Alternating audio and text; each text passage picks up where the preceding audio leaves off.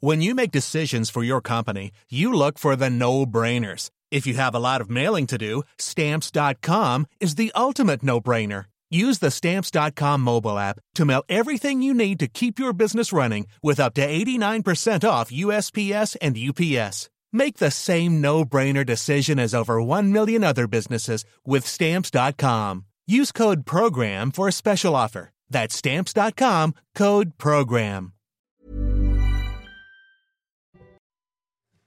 C'est News, il est 6h, bienvenue à tous, merci d'être avec nous à la une. Ce matin, l'opération de reprise en main de Mayotte doit reprendre, le préfet doit prendre la parole. Sur place, les Mahorais espèrent un retour de la sécurité.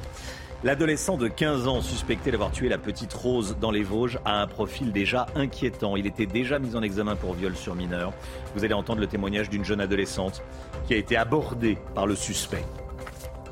Le projet de loi immigration, à nouveau repoussé à l'automne prochain. Pourtant, plus de 80% des Français souhaitent une réforme selon notre sondage CSA pour CNews. Gauthier Lebret avec nous. De plus en plus d'animaux abandonnés à la SPA à cause des difficultés financières de leurs propriétaires. On est allé dans un refuge à Marseille. Combien nous coûtent les services publics une année à l'école? Un passage aux urgences Le Guillot va tout nous détailler.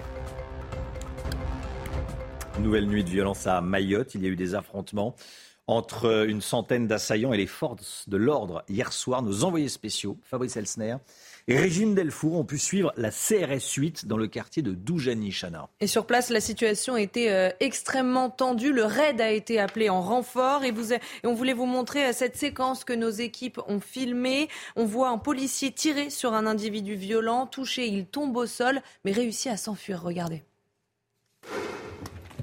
Putain, on y va. On y va On y va On y va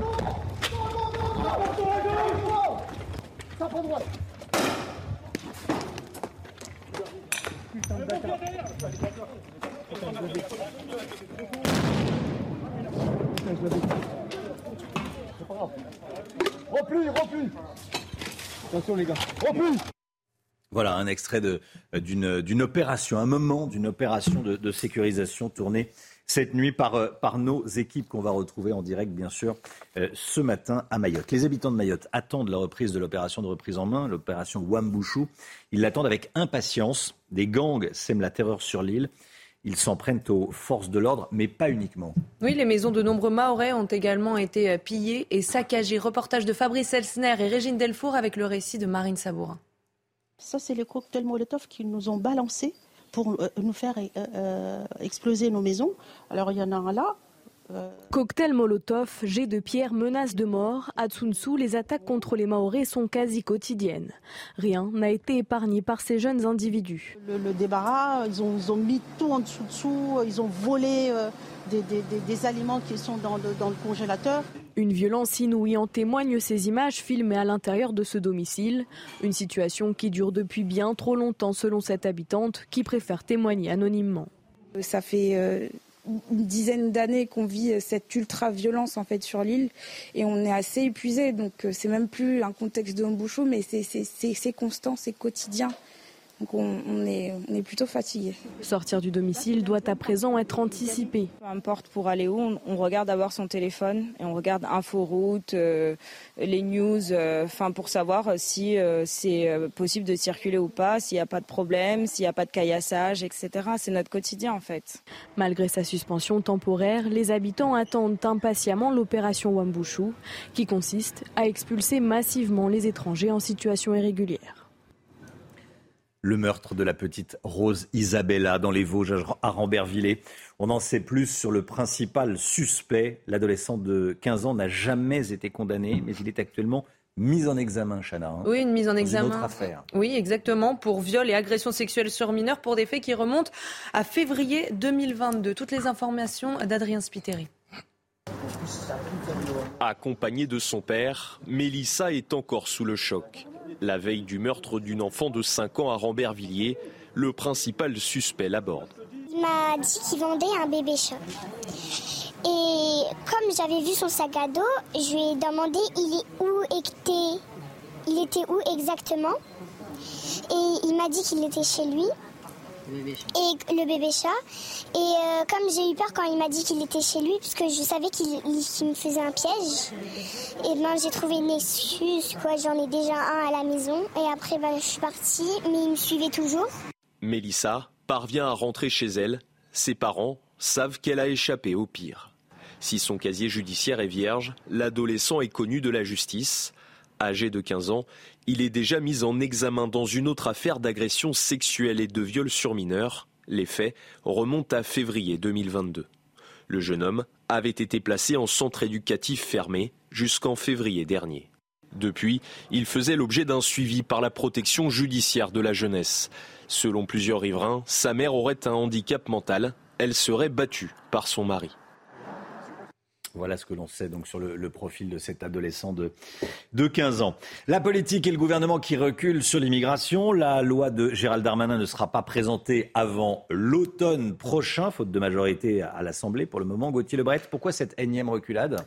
Le gouvernement gagne tout simplement euh, du temps, Romain, puisque à l'automne, la situation, euh, sauf énorme surprise, n'aura pas euh, changé. Alors en fait, il se passe exactement la même chose que sur, les retraites. C'est-à-dire que c'est les républicains qui peuvent faire basculer la tendance d'un côté ou de l'autre. Et là encore, Elisabeth Borne a expliqué qu'elle avait eu, la veille de son intervention, les responsables des républicains et qu'aucune majorité ne se dégageait et que donc, vu qu'elle ne veut pas utiliser un nouveau 49-3, parce que sinon vous imaginez un peu la, cocotte minute qui est déjà la France, bon bah, elle exploserait tout simplement. Mais c'est aussi parce que le en même temps ne fonctionne pas en matière migratoire. Si vous faites du en même temps en matière migratoire, la gauche vous trouve inhumain et la droite laxiste, donc le gouvernement n'arrive pas à tirer une majorité et euh, le gouvernement ne veut pas durcir non plus son texte car ça pourrait froisser justement l'aile gauche de sa majorité. Alors en plus, Elisabeth Borne a dit hier, on n'a pas ralenti le rythme des réformes. Euh, elle se contredit quelques minutes après en annonçant finalement que la, que la réforme de l'immigration est une nouvelle fois repoussée. Si elle arrive finalement à l'automne, ça fera un an de report avec les reports successifs. Un an de report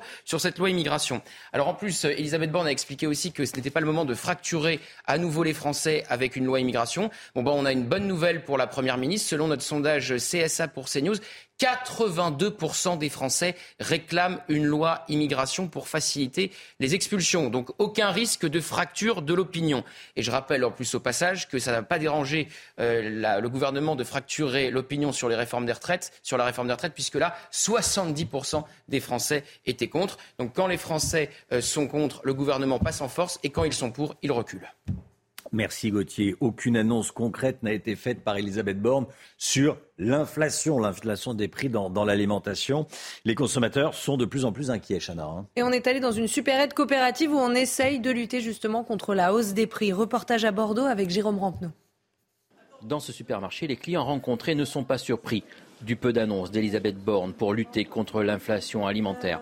Beaucoup s'interrogent même sur les actions du gouvernement. On se pose des questions sur l'inflation et, euh, et à l'échelle euh, européenne ou mondiale, euh, on s'interroge pour de savoir pourquoi la France, elle en est à ce stade-là aujourd'hui. Ouais. Je me sens encore dans une situation où j'arrive à gérer, mais c'est inquiétant sur l'avenir, sur les prochains mois, les prochains mois, et voilà combien de temps ça va durer en fait. Ici, on a trouvé un début de solution avec ce supermarché participatif.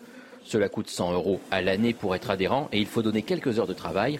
Cela permet au magasin de limiter les coûts et d'avoir des tarifs plus intéressants. On ne va pas payer énormément de salariés, il n'y a que trois salariés sur le magasin. Il ne va pas y avoir de frais de marketing et en fait on va avoir une, une marge qui va être fixe et transparente. Les clients adhérents ont fait la comparaison avec les grandes surfaces classiques, ils s'y retrouvent. Le prix des, des aliments sont moins chers euh, et, ici on sait d'où ça vient, on sait de bonne qualité. Même si le modèle permet de faire baisser le prix à la caisse, ils vont être obligés d'augmenter la marge de 17 à 23% pour pouvoir maintenir le magasin ouvert.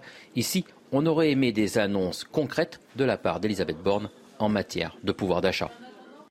La manifestation du 1er mai prochain contre la réforme des retraites, elle s'annonce historique. C'est en tout cas ce que révèle une note du renseignement, donc du ministère de, l'Intérieur, que l'on a pu se procurer. Selon nos informations, il y aura entre 80 et 100 000 personnes rien qu'à Paris, Chana. Hein. Et comme à chaque manifestation, des éléments radicaux devraient se mêler au cortège. Alors concrètement, à quoi faut-il s'attendre? On voit ça avec Thomas Bonnet. La journée du 1er mai s'annonce historique. C'est en tout cas ce que prédit une note des services de renseignement. Les autorités disent attendre de 80 à 100 000 manifestants rien qu'à Paris. Au sein du cortège, 1500 à 3000 gilets jaunes, dont des éléments radicaux. Entre 1000 et 2000 éléments à risque sont attendus dans la manifestation, selon cette note. Des éléments qui conduisent donc les services de renseignement à qualifier cette journée d'historique, journée qui sera également, je cite, teintée d'un fort esprit de rejet de la réforme. Les autorités anticipent donc cette date de mobilisation comme une possible nouvelle étape dans la contestation sociale qui se fait entendre dans le pays depuis des semaines. Face à tous ces éléments, le dispositif de sécurité devrait donc être conséquent, mais aucun détail n'a encore été annoncé. L'actualité à Mayotte, le préfet de, Mayotte est en train de prendre la parole. Écoutez ce qu'il a dit, euh, notamment sur les violences de la nuit. Ce soir, on s'en est pris euh, d'abord euh, aux policiers et aux CRS qui étaient présents. Et après, il y a eu des tentatives d'incendie de véhicules, une tentative d'incendie de, bâtiments. dans le cadre de la sécurisation et de la protection des populations, on a fait intervenir le RAID. Voilà, a priori, le euh, calme est revenu. Euh, on a fait des interpellations euh, sur, sur les incendiaires. On reviendra là-dessus et on aura un, bilan complet. Voilà, Thierry Suquet, le préfet de, Mayotte, sur le, le, bilan de la nuit, la CRS 8 et le RAID qui sont intervenus.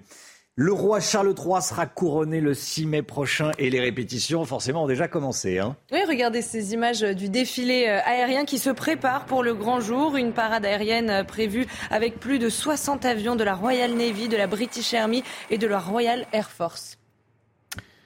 Et à Londres, le musée de Madame Tussaud a dévoilé la nouvelle statue de cire. Euh, Charles III est déjà en dans son habit droit. Hein. Oui, et on a découvert la future, la, statue de cire de la future reine Camilla. Elle est évidemment donc à côté de celle de son mari Charles III. Et comme d'habitude, c'est très ressemblant, faut le dire. Presque plus Camilla que, Charles III. C'est vrai. Euh, Camilla, on avait l'impression qu'elle était là. Hein. C'est très réussi, vraiment. Ah oui, oui. Camilla, oui. Là, on voit derrière le, détail sur le nez. Ah oui, c'est... Voilà, il y aura évidemment une journée spéciale sur, euh, sur CNews le 6 mai. Allez, le sport tout de suite. Vous regardez votre programme avec la machine à café, Groupe Intuition. Victoire écrasante de Manchester City face à Arsenal pour la 33e journée de Première Ligue. Score final 4-1, 5 buts au total. Oui, c'est l'un des rendez-vous à ne pas manquer pour les amoureux du ballon rond. Arsenal, leader depuis plusieurs mois, se déplaçait sur la pelouse de son dauphin et double tenant du titre Manchester City. Un choc décisif pour la couronne qui a tourné à l'avantage des Sky Blues de Pep Guardiola. Et je vous propose d'écouter Kevin De Bruyne, milieu de terrain de Manchester City. C'est un grand match aujourd'hui. Euh, et le plus important, c'est de jouer bien et gagner ce match. Euh, je sais que maintenant tout le monde va dire que ouais, City va gagner, mais c'est pas si facile. On sait que c'est encore sept matchs. Et puis le mot pelé, le mot pelé, euh, fait son entrée dans le dictionnaire des, noms communs au Portugal. Hein. Oui, oui, pour Qu'est-ce que ça veut dire Pelé alors en, bah portugais maintenant Déjà, dans le dictionnaire Michaelis, Pelé est synonyme d'exceptionnel, incomparable et unique. Et sa définition exacte, je vais vous la lire. Quelque chose ou quelqu'un qui sort de l'ordinaire, quelque chose ou quelqu'un qui, par sa qualité, sa valeur ou sa supériorité, ne peut pas être assimilé à rien ni personne d'autre, comme mhm. Pelé, surnom d'Edson Arantes de Nascimento. Je vous le rappelle évidemment, le, joueur, la légende du foot euh, brésilienne, considéré comme l'un des plus grands sportifs de tous les temps. Donc c'est plutôt un adjectif alors oui. On est pelé. Voilà, vous êtes pelé, Romain. Ah un très beau compliment. C'est vous qui êtes pelé. Euh. Arrêtez. bon, voilà, donc euh, c'est un adjectif. Donc on est pelé ou pelé en autre pelé Je ne sais pas.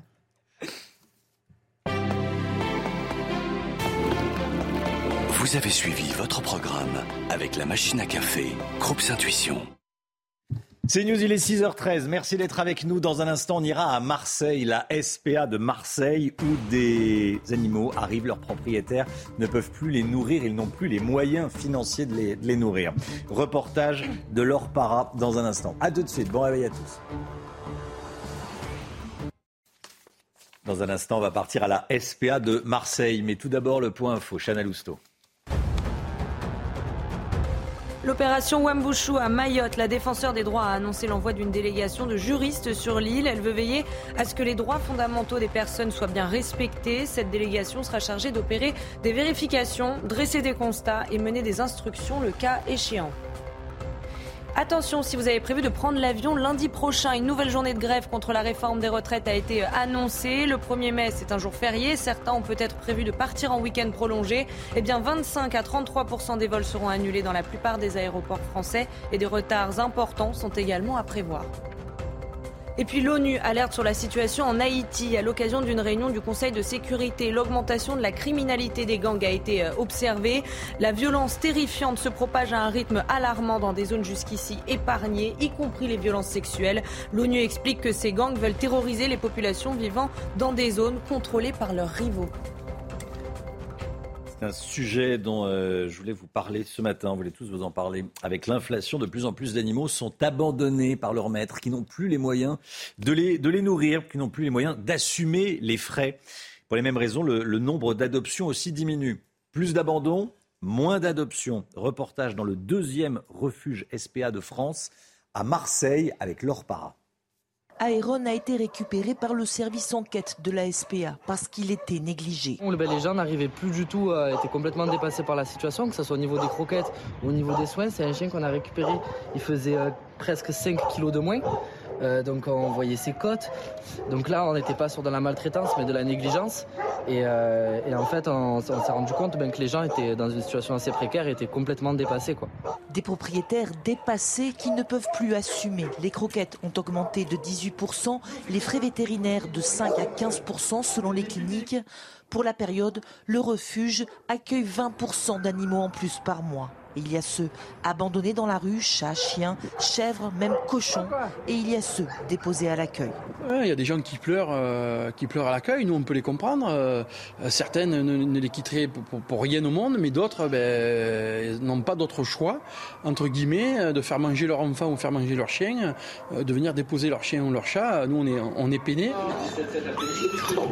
Plus d'abandon à cause de l'inflation, mais aussi moins d'adoption. La SPA espère que l'arrivée des beaux jours donnera envie à des familles d'adopter un compagnon. Voilà, et on sera avec le président de la SPA Marseille à 6h45. Voilà, faut bien se rappeler quand on prend un animal que c'est pas un objet, que c'est pas un objet. Voilà, faut avoir, faut bien avoir ça euh, en tête. Les abandons d'animaux qui augmentent. La chaleur, Alexandra Blanc, comme mhm. prévu, une canicule touche actuellement l'Espagne et le Maroc. Euh, Hier, de nombreux records de température ont été battus pour un mois d'avril dans ces deux pays, hein, l'Espagne et le Maroc. Hein. Oui, exactement. Les deux pays sont concernés puisque la chaleur remonte du Maghreb vers l'Espagne avec donc de nouveau des températures euh, caniculaires. Alors euh, concrètement, on a eu localement jusqu'à 35 degrés euh, hier dans le sud de l'Espagne. Et regardez ces images à Séville avec donc ce cheval qui souffre manifestement de la chaleur. Alors pic de chaleur et record de chaleur, notamment à Marrakech, avec 40 degrés relevés hier. On a eu localement 35,7 degrés à Cordoue, encore 35 degrés à Séville. Et ce n'est que le début, puisque les températures devraient grimper en fin de semaine, c'est-à-dire qu'on devrait avoir un pic caniculaire entre aujourd'hui et demain, et parfois dépasser les 40 à 42 degrés dans le sud de l'Espagne. Et donc ces températures exceptionnelles euh, pour un mois euh, d'avril. Vous vous rendez compte, 40 degrés à Marrakech, encore près de 36 degrés dans le le sud de l'Espagne. C'est quasiment du jamais vu. Et a priori, cette année 2023 et cet été 2023 s'annonce particulièrement chaud en Espagne, mais également en France, puisque la chaleur remonte un petit peu. Voilà, vous avez fait allusion à une image de, cheval qu'on va, qu'on va voir. Euh, Dramatique. Oui. Il souffre de la chaleur, hmm. évidemment. Les animaux aussi. Regardez ce cheval qui s'effondre dans les rues de Séville. Hier, on a eu 35... Ah, mais c'est un cheval qui traîne ah une calèche de touristes. Bien sûr, c'est des, des ah bah chevaux qui travaillent. 35 degrés. On avait le même problème à New York l'année dernière avec mm. un cheval qui s'était effondré dans les rues de New York euh, au mois d'août. Température de caniculaire en Espagne et au Maroc. Merci Alexandra. 6h20, restez bien avec nous. Euh, comment ça coûte une année euh, à l'école pour un élève en maternelle, au primaire, au collège, au lycée, à la fac? Comment ça coûte un passage aux urgences? Tiens, je vais aller aux urgences. Comment ça coûte à l'État? Toutes ces questions, il y aura des réponses au bout. Avec le Guillot dans un instant. À tout de suite. Rendez-vous avec Pascal Pro dans l'heure des pros, du lundi au vendredi de 9h à 10h30. 6h23, l'économie tout de suite avec le Guillaume. Votre programme avec IG. IG, bien plus que du trading. Une équipe d'experts à vos côtés. Lancée cette semaine par le gouvernement, la plateforme, on en a parlé dans la matinale, En avoir pour mes impôts permet de connaître le coût réel des services publics qui nous semblent gratuits, bah oui, eh, mais qui sont loin de l'être. Qu'est-ce qu'on apprend sur ce site, le Guillaume Plein de choses, plein de Mm. chiffres très intéressants quand on se plonge dans les détails du site. Par exemple, ben, on peut découvrir ce que coûte une année d'école. Alors pour la maternelle, c'est un peu plus de 7000 euros par élève et par an. Pour le primaire, c'est un tout petit peu moins de 7000 euros par élève et par an. Vous voyez, au collège, 8730 euros par an et au lycée, le coût est beaucoup plus élevé, 11 000 euros par an. J'ai fait le total pour une scolarité complète pour un élève, c'est 124 180 euros d'argent public que coûte l'école. Du côté de la santé, autre chiffre intéressant, le coût moyen annuel de la santé par Français, c'est 3 350 euros par personne. Il faut dire que, par exemple, le coût d'un passage aux urgences est loin d'être neutre, 227 euros, 227 euros qui sont pris en charge à 80% par l'assurance maladie, donc par l'État. Le coût moyen d'une analyse de sang, 40 euros. Et puis, pour un accouchement, il faut compter entre 2800 euros et 11 000 euros s'il y a des complications comme une césarienne, par exemple. Hmm. C'est intéressant, hein. C'est Très concret. Très concret. Pour les autres services publics Oui, savez-vous par exemple combien coûte une intervention des pompiers romains? Aucune idée. C'est 11 150 euros en moyenne et il y en a surtout plus de 4,5 millions par an qui sont évidemment pris en charge. S'il y a une bibliothèque municipale... dans votre- 1150 euros hein, en Oui, moyenne. par intervention. Ah Oui, c'est ça, Par 1150 sortie. euros. Chaque fois que le camion, Ouais, le camion ouais, sort. ouais. S'il y a une bibliothèque municipale dans votre ville, c'est un coût également, 22 euros par an et par euh, habitant, même évidemment si vous n'y allez pas. Et puis il y a tous les services qui ne sont pas gratuits mais dont on ne paye qu'une toute petite partie. Le TER par exemple, ces trains euh, régionaux, eh bien ça coûte 12 000 euros par an et par passager. C'est une subvention énorme, ça représente 88% du prix du billet. Vous voyez, on ne paye vraiment qu'une toute petite partie. C'est la même chose au musée par exemple. Si vous allez au musée, eh bien vous ne payez en réalité que 40% du prix de l'entrée, 60% est pris en charge par l'argent public. Et même au cinéma, plus d'un quart du budget des films est en moyenne euh, financé et pris en charge par des dotations publiques et des aides fiscales. Alors, par rapport à nos voisins, comment on dépense l'argent public en France Disons que nous sommes euh, généreux avec l'argent public romain. Selon les derniers chiffres d'Eurostat qui ont été publiés cette semaine, l'ensemble des dépenses publiques représente 58,1% du PIB. C'est la part la plus importante de toute la zone euro. Et ces dépenses ne font qu'augmenter année après année, 2,7 points de PIB en plus entre 2019 et 2022 en France. D'où l'importance finalement de participer à la consultation actuelle du gouvernement pour dire ce qu'on veut financer ou pas avec l'argent des impôts, notre argent à tous. C'était votre programme avec IG. IG, bien plus que du trading. Une équipe d'experts à vos côtés. Le temps tout de suite avec Alexandra Blanc. La météo avec Groupe Verlaine. Installation photovoltaïque pour réduire vos factures d'électricité. Groupe Verlaine, connectons nos énergies. Alexandra, on a droit aujourd'hui à l'arrivée d'une nouvelle perturbation par l'ouest. hein. Oui, en effet, nouvelle perturbation, Romain. Alors, elle n'est pas très active, mais elle donne ce matin un temps très nuageux, très brumeux, avec localement quelques bandes brouillard uniquement euh, sur la façade ouest. On retrouvera partout ailleurs un temps relativement lumineux, surtout sur les régions de l'est, puisqu'à l'avant de la perturbation, on aura de plus en plus de nuages, notamment entre les Pyrénées-Orientales, l'Hérault ou encore en remontant vers les Ardennes. Et puis, dans l'après-midi, cette perturbation, elle se décale, notamment entre l'Auvergne, la Normandie ou encore la Bretagne. Perturbation donc assez peu active, je vous le disais, mais qui donnera un temps très nuageux, localement euh, quelques averses. À noter aussi le retour de l'instabilité au pied des Pyrénées avec peut-être quelques coups de tonnerre en fin euh, d'après-midi puisqu'il fait très chaud en Espagne et un peu plus frais sur le nord. Et donc entre les deux, on a un conflit de masse d'air. C'est pourquoi il pourrait y avoir euh, quelques orages donc entre l'Espagne et la frontière française. Côté température, c'est contrasté. Si vous êtes à Lille, il fait froid ce matin avec 4 petits degrés seulement. En revanche, si vous êtes à Perpignan, vous avez localement 14 degrés actuellement. Et dans l'après-midi, eh bien, on a toujours ces températures qui remontent un petit peu à l'image d'hier. Températures qui vont d'ailleurs repasser au-dessus des normales de saison. On parle d'un petit pic de douceur entre Bordeaux et Toulouse avec 24 degrés attendus cet après-midi. Vous aurez 22 degrés à Lyon, 18, 19 degrés, vous voyez, entre le bassin parisien et l'Orléanais. Température donc plutôt douce pour la saison. La suite du programme, je sais qu'elle vous intéresse en- puisque c'est un long week-end qui vous attend. Alors demain, encore un temps variable et puis le week-end ne sera pas beau. Ça y est, c'est officiel. En tout cas, dans le sud, on attend une forte dégradation orageuse avec de la pluie entre le sud-ouest et le centre-est. Finalement, pour avoir du beau temps, il faudra aller sur les régions du nord. Mais c'est un week-end très instable qui vous attend, notamment entre samedi et dimanche, avec peut-être des orages localement assez violents. Et puis on part à la montagne du côté de Val Thorens, bien loin de la canicule espagnole ou encore marocaine. Vous êtes encore nombreux à profiter des joies de la Savoie. Regardez ces magnifiques images. Il y a encore de la neige. Il fait plutôt plutôt beau et les températures sont douces. Et donc, conséquence, vous profitez de la montagne et notamment des jolies terrasses. On vous souhaite de bonnes vacances en tout cas. C'était la météo avec Groupe Verlaine.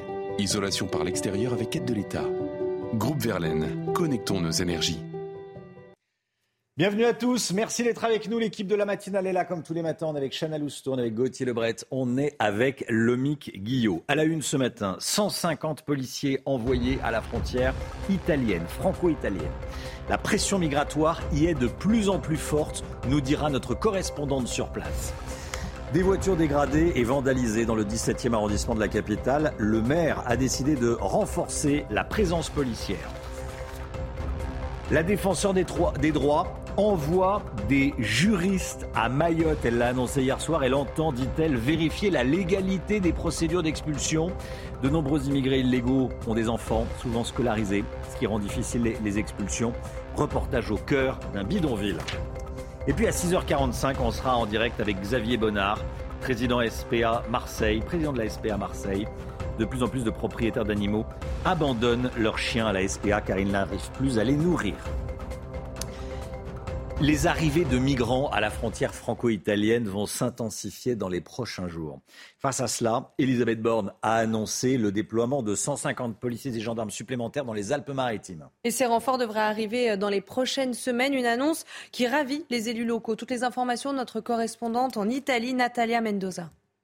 C'est une situation de forte tension, celle que vit la ville italienne de Vintimille à la frontière avec euh, la France, confrontée à un flux migratoire qui dépasse largement les élus locaux. Euh, depuis euh, quelques jours, on assiste à une très forte augmentation des arrivées de migrants qui veulent quitter l'Italie et continuer leur périple vers les pays d'Europe du Nord et notamment vers la France. Sans doute, c'est le reflet de la flambée des débarquements cette année sur les côtes du sud de l'Italie de migrants qui euh, quittent l'Afrique et traversent la Méditerranée. Depuis janvier, près de 40 000 migrants ont débarqué en Italie. C'est quatre fois plus euh, par rapport à la même période l'année dernière. Une pression euh, migratoire qui a poussé le gouvernement français à renforcer son dispositif policier à la frontière. Dès la semaine prochaine, 150 policiers et gendarmes supplémentaires vont contrôler la frontière avec l'Italie dans les Alpes-Maritimes. La police italienne, pour sa part, a annoncé ce mercredi le démantèlement d'un réseau de trafiquants d'êtres humains. 17 personnes ont été arrêtées, des passeurs suspectés d'avoir fait arriver des centaines de personnes depuis l'Afrique, essentiellement vers la France. La loi immigration du, gouvernement est, repoussée pour le moment. C'est ce qu'annonce Elisabeth Borne, la Première ministre. Elle l'a dit en conférence de presse. Écoutez, Éric Ciotti, sur Europe 1, hier matin, il a plaidé pour une révolution, je le cite, hein, une révolution en matière d'immigration. Il appelle à un référendum sur le sujet. En matière d'immigration, ce qu'il faut, c'est changer de cadre. Il faut une révolution euh, en matière de politique migratoire. Il faut des quotas. Il faut plus aucun droit pour les clandestins plus aucun, plus euh, de prestations sociales dès le premier jour pour les réguliers. Il faut euh, qu'on traite les demandes d'asile à la frontière. Il faut arrêter le regroupement familial, revoir le code de la nationalité. Est-ce que M. Macron est prêt à inscrire tout cela dans la loi? J'en doute.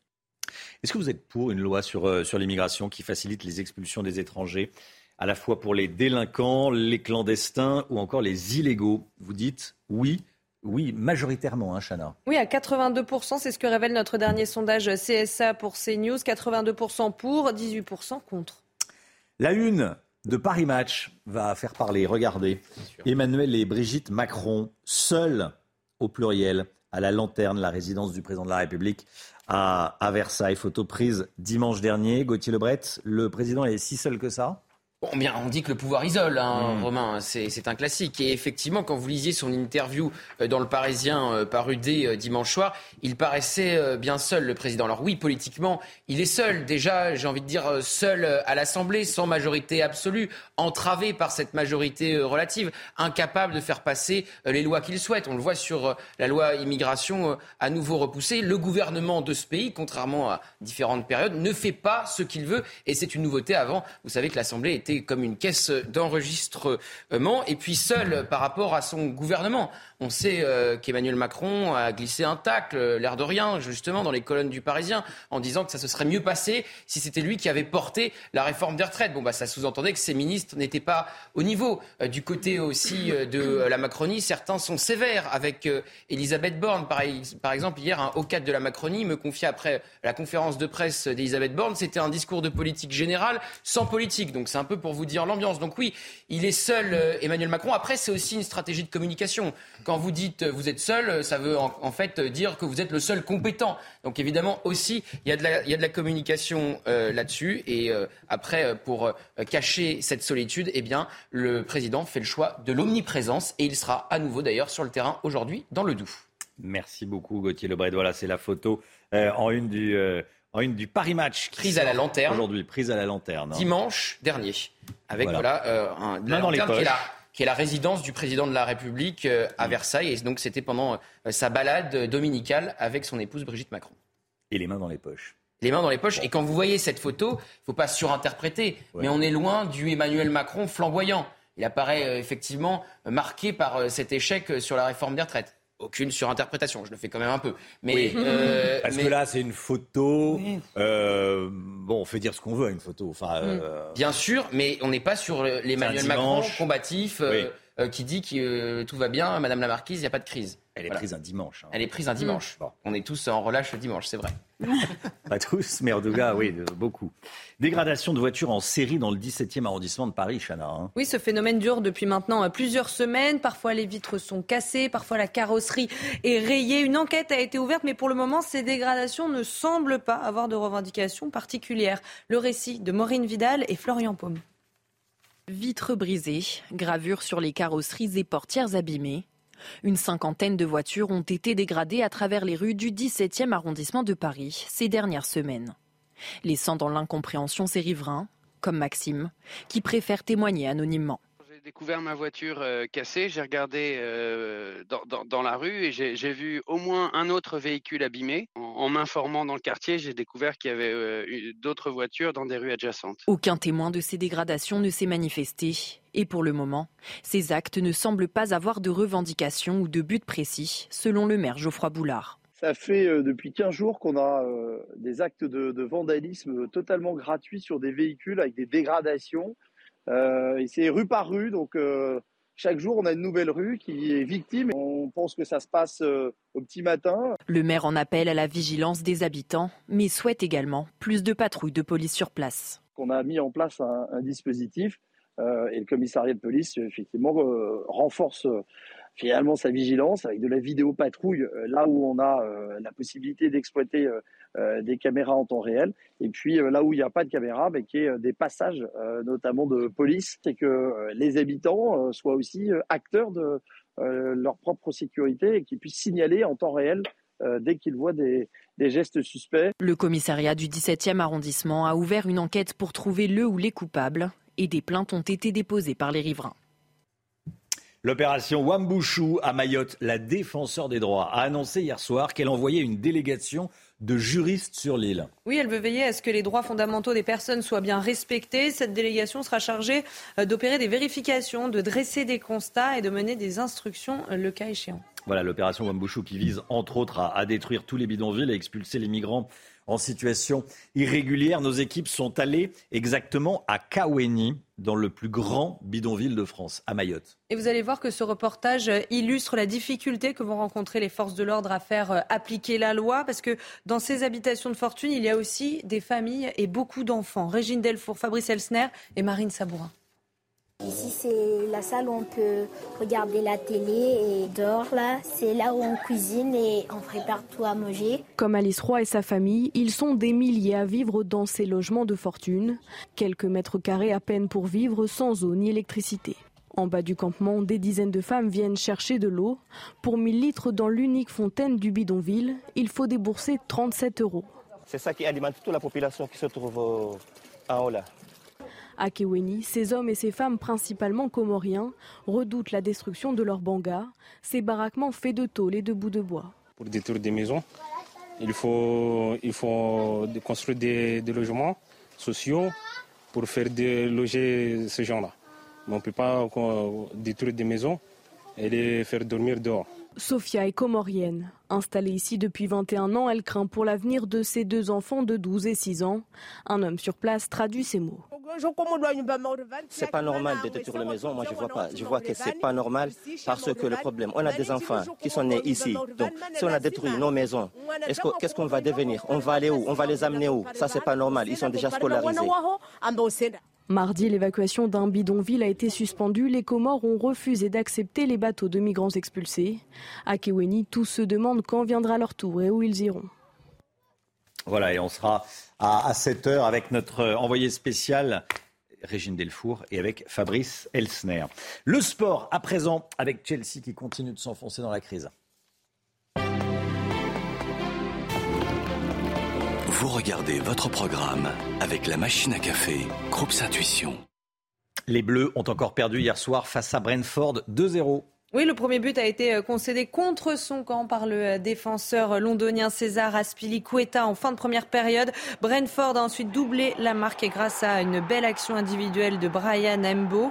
Euh, les hommes de Frank Lampard pointent à la 11e place du classement de Première Ligue. Et puis du tennis, hein, Chana oui, les Français ont le vent en poupe au Masters 1000 de euh, Madrid. Sur les huit tricolores engagés hier, cinq se sont euh, qualifiés pour le prochain tour. Parmi eux figurent notamment Hugo Gaston, Grégoire Barrère, Quentin Alice ou encore Richard Gasquet. La belle performance de la journée, c'est celle d'Hugo Grenier, tombeur de l'Argentin et ancien top 10 mondial Diego Schwartzmann, 7-5, 6-4. Aujourd'hui, un seul Français sur les terrains. Corentin Moutet affrontera le Japonais Yusuke Watanuki.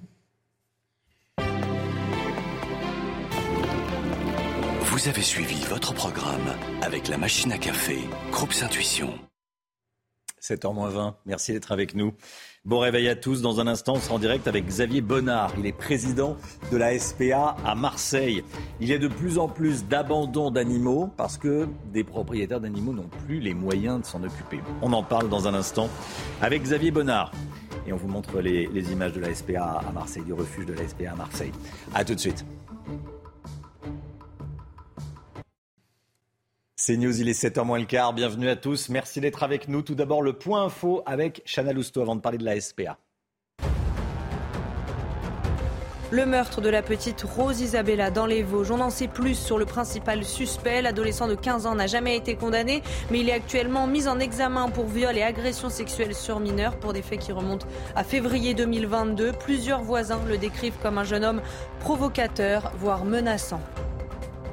L'homme qui avait jeté un pavé sur un policier pendant la manifestation du 23 mars dernier a été jugé. Hier, il a été condamné à 9 mois de prison, dont 3 fermes, assortis d'un mandat de dépôt. Il a donc passé la nuit en prison. Le policier, victime d'un traumatisme crânien, n'a toujours pas repris le travail et souffre de troubles de la mémoire. Et puis 90% des jeunes filles des pays les plus pauvres sont privées d'Internet, un chiffre qui baisse à 78% chez les garçons. C'est ce que révèle un rapport de l'UNICEF qui s'inquiète des inégalités hommes-femmes que cela peut créer, notamment sur le marché du travail dans les postes qui nécessitent des compétences numériques, comme ingénieur par exemple. On part à Marseille retrouver Xavier Bonnard, président de la SPA. Marseille. Bonjour Xavier Monard, merci d'être en direct avec nous ce matin dans, la matinale de, de, CNews. On a vu euh, il y a quelques instants un reportage de, de Laure Para euh, qui est allé dans, votre refuge, le refuge de la SPA à Marseille, où euh, on s'aperçoit que des, que des animaux sont abandonnés, de plus en plus d'abandons d'animaux. Vous avez ressenti une augmentation des abandons à cause des problèmes d'argent de leurs propriétaires?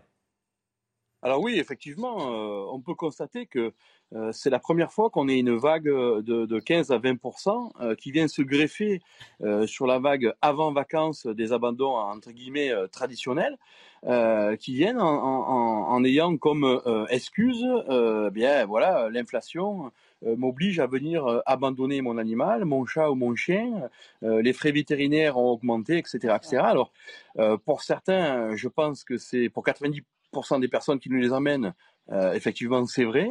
Euh, pour les autres, euh, ben, ils profitent de la brèche pour venir aussi en déposer. Mais cela dit, c'est que la vague d'abandon commence très tôt cette année. Mais vous parlez d'excuses. Vous pensez que ce ne sont pas de véritables raisons, que c'est un prétexte pour abandonner l'animal? Non. Non, non, non. Il euh, y, a une réelle inflation. On voit dans les appels téléphoniques des gens en détresse qui nous disent ben, écoutez, euh, j'arrive déjà pas à faire manger mes enfants avec tout ce ah. que je dois payer. Euh, là, j'ai mon chat et mon chien. malheureusement, je dois l'abandonner. donc, on, soutient aussi cette détresse des gens. Hmm. Et c'est pour ça que pour certains qui viennent abandonner dans ces conditions-là, on se refuse de leur faire payer une participation pour les abandons. Oui. Plus d'abandon et, du coup, et, moins d'adoption pour les mêmes raisons.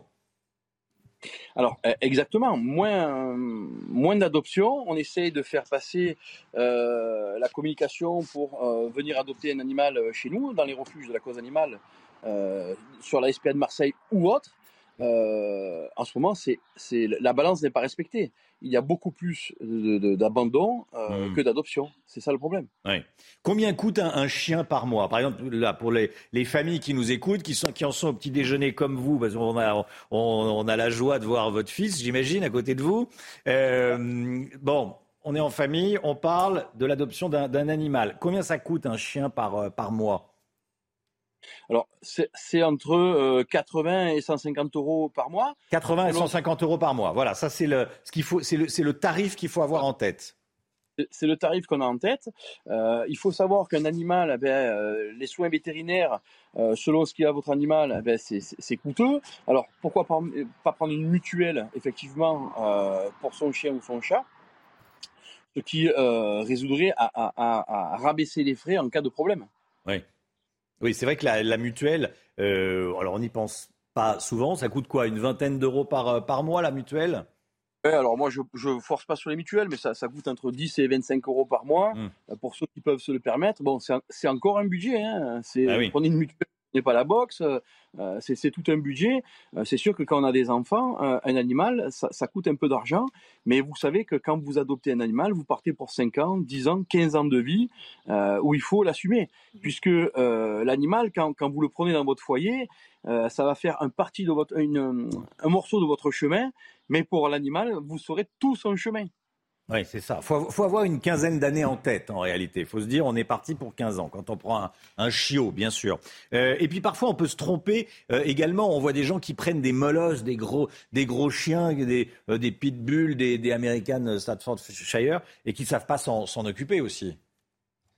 Alors, effectivement, vous savez, moi, je me méfie plus euh, d'un petit chien de catégorie euh, plutôt que d'un gros chien. Euh, la morsure sera beaucoup plus dangereuse si c'est un gros chien, effectivement, mais ceux qui mordent le plus, c'est les petits chiens, parce qu'ils ont peur, ils n'ont pas confiance, et, c'est eux qui mordent. Hmm. Vous savez, on dit que dans les statistiques, les chiens qui mordent le plus, c'est les Golden Retrievers et les Labradors.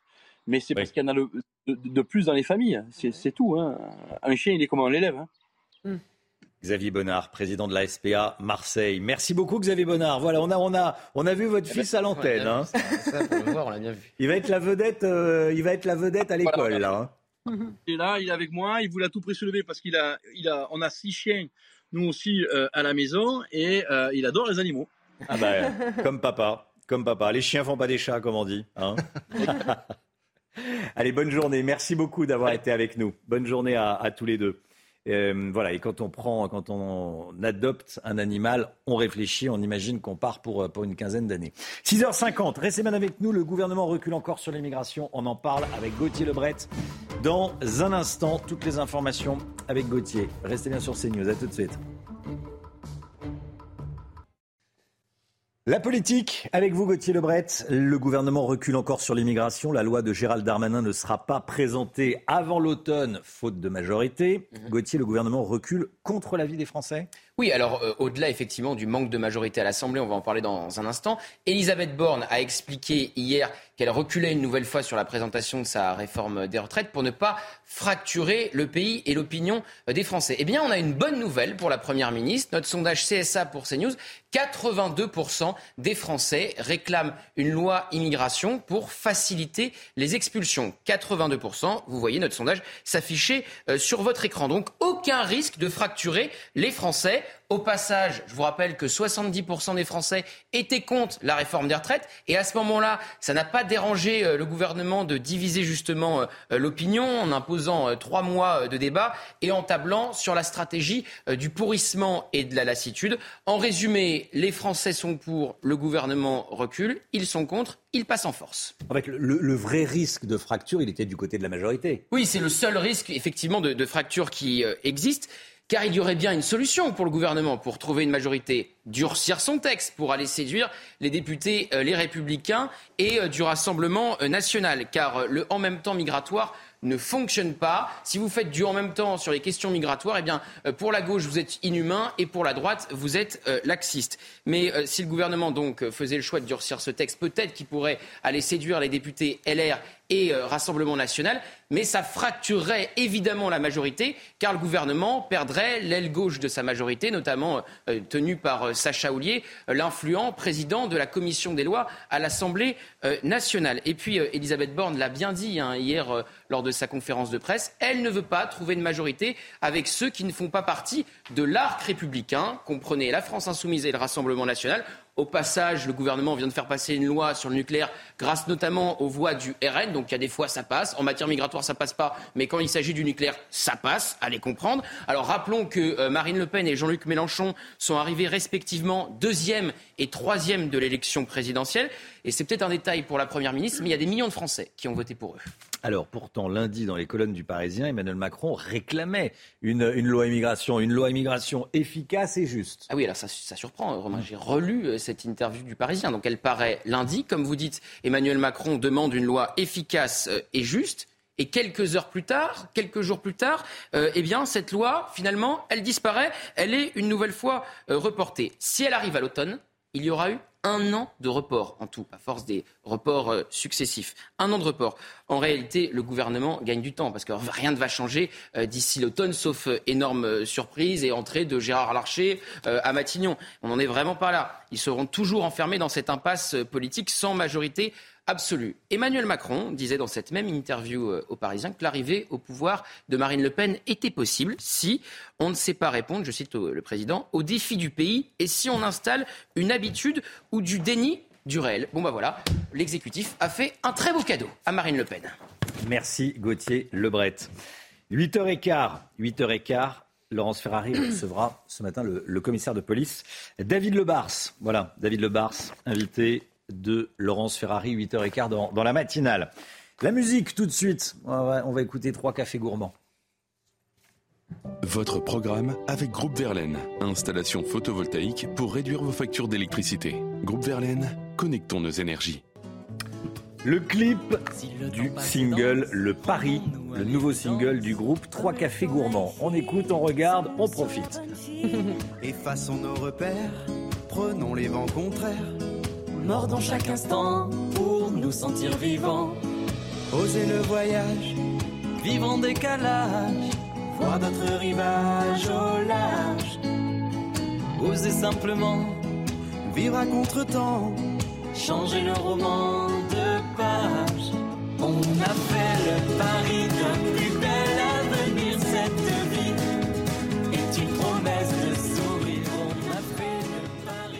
C'était votre programme avec Groupe Verlaine. Isolation par l'extérieur avec aide de l'État. Groupe Verlaine, connectons nos énergies. Le temps, Alexandra Blanc. Météo avec Groupe Verlaine. Installation photovoltaïque pour réduire vos factures d'électricité. Groupe Verlaine, connectons nos énergies. Alexandra, c'est le retour de la douceur aujourd'hui dans le sud-ouest. Oui, en effet, des températures qui vont grimper euh, dans le sud-ouest avec localement entre 28 et 30 degrés attendus entre aujourd'hui et demain. Les températures vont repasser au-dessus des normales de saison. À titre d'exemple, on attend en moyenne 29 degrés à Agen demain après-midi ou encore 28 degrés euh, du côté de Pau. Donc température qui remonte aujourd'hui dans le sud-ouest avec 24 degrés, notamment entre Bordeaux et Toulouse. Côté ciel, eh bien, ça ne sera pas le grand beau sur la façade ouest avec l'arrivée aujourd'hui d'une nouvelle perturbation. Perturbation assez peu active mais qui donne ce matin un temps très brumeux très très nuageux avec localement euh, quelques averses. On retrouve un temps beaucoup plus lumineux en allant vers les régions de l'Est. Et puis dans l'après-midi, très logiquement, la perturbation se décale entre le sud de la Bretagne, l'Auvergne ou encore en allant du côté de la Normandie. On retrouvera également un petit peu d'instabilité au pied des Pyrénées. On a un air très chaud en Espagne, hein, la canicule espagnole confrontée à un air beaucoup plus frais euh, qui arrive sur le nord et donc conséquence on retrouve quelques petits orages dans euh, le courant de l'après-midi sur les Pyrénées. Température qui reste contrastée ce matin. 4 degrés à Lille contre 14 degrés à Perpignan et dans l'après-midi les températures remontent de manière généralisée et globale avec en moyenne 19 degrés à Paris cet après-midi. Vous aurez localement 24 degrés entre Bordeaux et Toulouse, 21 degrés du côté de Limoges et en moyenne 22 degrés à Lyon ou encore à Marseille. Conditions météo donc assez mitigées aujourd'hui malgré le retour de la douceur. C'était la météo avec Groupe Verlaine. Isolation par l'extérieur avec aide de l'État. Groupe Verlaine, connectons nos énergies. CNews, il est 7h, bienvenue à tous. Merci d'être avec nous, merci d'avoir choisi CNews pour démarrer cette journée. L'opération de reprise en main de Mayotte doit reprendre. Sur place, les Mahorais espèrent un retour à la sécurité. On retrouvera à 7h10 notre équipe sur place, Régine Delfour et Fabrice Elsner.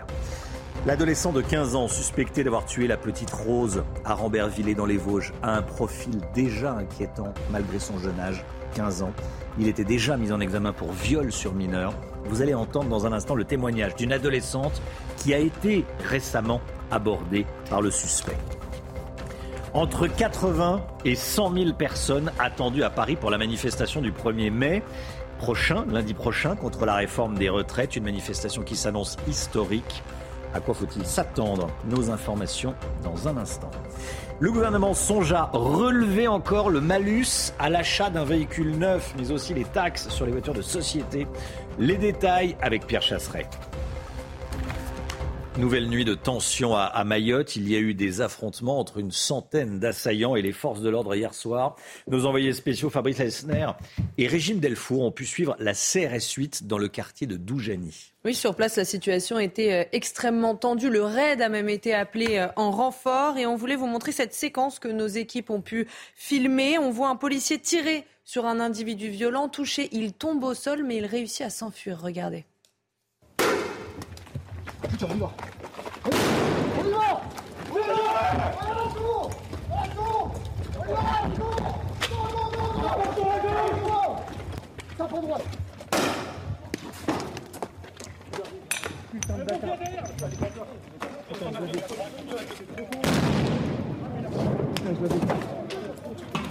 C'est. Replie, replie Attention les gars, replie voilà, le préfet de Lille, Thomas Suquet, a, donné une conférence de presse ce matin. Il était aux alentours de, 6 heures du, matin, heure française, enfin heure, euh, heure de Paris. Il raconte ce qui s'est passé cette nuit. Écoutez. Ce soir, on s'en est pris euh, d'abord euh, aux policiers et aux CRS qui étaient présents. Et après, il y a eu des tentatives d'incendie de véhicules, une tentative d'incendie de, bâtiments. Dans le cadre de la sécurisation et de la protection des populations, on a fait intervenir le RAID. Voilà, a priori, le euh, le calme est revenu. Euh, on a fait des interpellations euh, sur, sur les incendiaires. On reviendra là-dessus et on aura un, bilan complet. Les habitants de Mayotte attendent la reprise de l'opération de, reprise en main, l'opération Wambouchou. Ils l'attendent avec impatience. Des gangs sèment la terreur dans l'île de Mayotte. Et ces gangs s'en prennent aux forces de l'ordre. Mais pas uniquement, Chana. Hein. Oui, les maisons de nombreux Mahorais ont également été euh, pillées et saccagées. Reportage de Fabrice Elsner et Régine Delfour avec le récit de Marine Sabourin. Ça, c'est les cocktails Molotov qu'ils nous ont balancés pour euh, nous faire euh, exploser nos maisons. Alors, il y en a un là, Cocktail Molotov, jet de pierre, menace de mort, à Tsun les attaques contre les Maoris sont quasi quotidiennes. Rien n'a été épargné par ces jeunes individus. Le, débarras, ils ont, ils ont, mis tout en dessous dessous, ils ont volé euh, des, aliments qui sont dans, dans le congélateur. Une violence inouïe en témoignent ces images filmées à l'intérieur de ce domicile. Une situation qui dure depuis bien trop longtemps selon cette habitante qui préfère témoigner anonymement. Ça fait euh, une dizaine d'années qu'on vit cette ultra-violence en fait sur l'île et on est assez épuisé. Donc euh, c'est même plus un contexte de bouchon, mais c'est constant, c'est quotidien. Donc on, est, on est plutôt fatigué. Sortir du domicile doit à présent être anticipé. Peu importe pour aller où, on, regarde d'abord son téléphone et on regarde inforoute, euh, les news, euh, enfin pour savoir si euh, c'est possible de circuler ou pas, s'il n'y a pas de problème, s'il n'y a pas de caillassage, etc. C'est notre quotidien en fait. Malgré sa suspension temporaire, les habitants attendent impatiemment l'opération Wambushu, qui consiste à expulser massivement les étrangers en situation irrégulière. On rejoindra dans un instant Régine Delfour, qui sera en direct avec nous depuis, euh, depuis Mayotte. Le meurtre de la petite Rose Isabella dans les Vosges, à Rambervillers. On en sait plus sur le principal suspect. Son profil est inquiétant. Oui, l'adolescent de 15 ans n'a jamais été condamné, mais il est actuellement euh, mis en examen pour viol et agression sexuelle sur mineurs pour des faits qui remontent à février 2022. Toutes les informations avec Adrien Spiteri. Accompagnée de son père, Mélissa est encore sous le choc. La veille du meurtre d'une enfant de 5 ans à Rambervilliers, le principal suspect l'aborde. Il m'a dit qu'il vendait un bébé chat. Et comme j'avais vu son sac à dos, je lui ai demandé il est où était, il était où exactement? Et il m'a dit qu'il était chez lui. Et le bébé chat. Et euh, comme j'ai eu peur quand il m'a dit qu'il était chez lui, parce que je savais qu'il me faisait un piège, et ben j'ai trouvé une excuse, quoi. J'en ai déjà un à la maison. Et après, ben, je suis partie, mais il me suivait toujours. Mélissa parvient à rentrer chez elle. Ses parents savent qu'elle a échappé au pire. Si son casier judiciaire est vierge, l'adolescent est connu de la justice. Âgé de 15 ans, il est déjà mis en examen dans une autre affaire d'agression sexuelle et de viol sur mineurs. Les faits remontent à février 2022. Le jeune homme avait été placé en centre éducatif fermé jusqu'en février dernier. Depuis, il faisait l'objet d'un suivi par la protection judiciaire de la jeunesse. Selon plusieurs riverains, sa mère aurait un handicap mental. Elle serait battue par son mari. La manifestation du 1er mai contre la réforme des retraites s'annonce historique. C'est en tout cas ce que révèle une note du ministère de l'Intérieur que l'on a pu se procurer. Selon nos informations, selon les informations de CNews, entre 80 et 100 000 personnes sont attendues rien qu'à Paris. Et comme à chaque manifestation, des éléments radicaux devraient se mêler au cortège. Alors à quoi faut-il s'attendre? On voit ça avec Thomas Bonnet. La journée du 1er mai s'annonce historique. C'est en tout cas ce que prédit une note des services de renseignement. Les autorités disent attendre de 80 à 100 000 manifestants rien qu'à Paris, au sein du cortège, 1500 à 3000 gilets jaunes, dont des éléments radicaux. Entre 1000 et 2000 éléments à risque sont attendus dans la manifestation, selon cette note. Des éléments qui conduisent donc les services de renseignement à qualifier cette journée d'historique, journée qui sera également, je cite, teintée d'un fort esprit de rejet de la réforme. Les autorités anticipent donc cette date de mobilisation comme une possible nouvelle étape dans la contestation sociale qui se fait entendre dans le pays depuis des semaines. Face à tous ces éléments, le dispositif de sécurité devrait donc être conséquent, mais aucun détail n'a encore été annoncé. Voilà, il y aura du monde dans la rue, a priori. Hein. c'est ce que suspecte, c'est ce que prévoit en tout cas le, ministère de l'Intérieur, ce qu'on peut lire dans, cette note dont on parle ce matin. Le sport, avec la victoire écrasante de Manchester City, on en parle tout de suite. Vous regardez votre programme avec la machine à café, Groupe Intuition. Manchester City face à Arsenal, 33e journée de Première League, score final 4-1, victoire des, euh, de City, quoi, hein, de Manchester City. Oui, c'était l'un des rendez-vous très attendus par les amoureux euh, du ballon rond. Arsenal, leader depuis plusieurs mois, se déplaçait sur la pelouse de son dauphin et double tenant du titre Manchester City. Un choc décisif pour la couronne qui a tourné à l'avantage des Sky Blues de Pep Guardiola. Kevin De Bruyne, milieu de terrain de Manchester City, s'est exprimé après le match. Écoutez. C'est un grand match aujourd'hui. Euh, et le plus important, c'est de jouer bien et gagner ce match. Euh, je sais que maintenant tout le monde va dire que ouais, City va gagner, mais c'est pas si facile. On sait que c'est encore sept matchs. Chana, si je vous dis euh, vous êtes Pelé, ah bah je le prends bien. Ah, vous le prenez bien. Ah bah je, bien. je le prends très bien. Ben oui, parce que Pelé, c'est rentré dans le dictionnaire des, des adjectifs, des, des, des noms communs de la langue portugaise. C'est devenu, euh, ça veut dire, donc Pelé comme le joueur de foot bien sûr, quelque chose ou quelqu'un qui sort de l'ordinaire, quelque chose ou quelqu'un qui par sa qualité, sa valeur ou sa supériorité ne peut être assimilé à rien ni personne d'autre. Oui. Hein, c'est un pas sacré mal. compliment. Hein. Ah oui, je le prends très bien. Romain. Mais vous aussi, vous êtes pelé. Romain. Ah, c'est sympa. Pelé. euh, Oui, rien, on n'est pas pelé alors. Nous, vous on êtes pas pelé aussi. Allez, tout le monde est pelé. Ah, c'est ça. Ah, on est bon, tous pelés. Bon voilà, donc pelé. c'est c'est rentré euh, comme un- voilà, c'est un adje- c'est devenu un adjectif dans, dans la langue euh, en, en portugais en tout cas. Voilà la en légende du français, foot. ça marche moins bien. Ça marche moins bien. Et, Oui, euh, c'est un- oui. Ouais. Là, vous Il y a- l'avez il y a compris. plusieurs sens possibles. Quoi. Voilà, Pelé qui est, qui est décédé en décembre dernier à l'âge de 82 ans. Voilà pour le sport. Vous avez suivi votre programme avec la machine à café, Groupe Intuition. Régine Delfour, envoyée spéciale de CNews à Mayotte, sera en direct avec nous dans un instant. Elle est avec euh, Fabrice Elsner.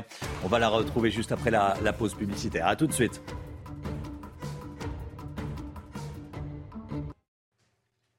CNews, il est 7h12. On part tout de suite à Mayotte après la, prise de parole du, préfet de Mayotte. Merci beaucoup d'être euh, en direct avec nous. Régine Delfour, envoyée spéciale de CNews sur place à Mayotte. Euh, avec Fabrice Elsner, bien sûr, pour les images. On a vu euh, cette séquence, comme on dit, euh, incroyable, avec une intervention de la CRS 8. En tout cas, je ne sais pas si c'est incroyable, mais en tout cas, de très forte tension. Déjà, je voulais qu'on parle de la prise de parole du préfet. Il était aux alentours de, de 6 heures. Qu'est-ce qu'on retient de ce qu'il a dit?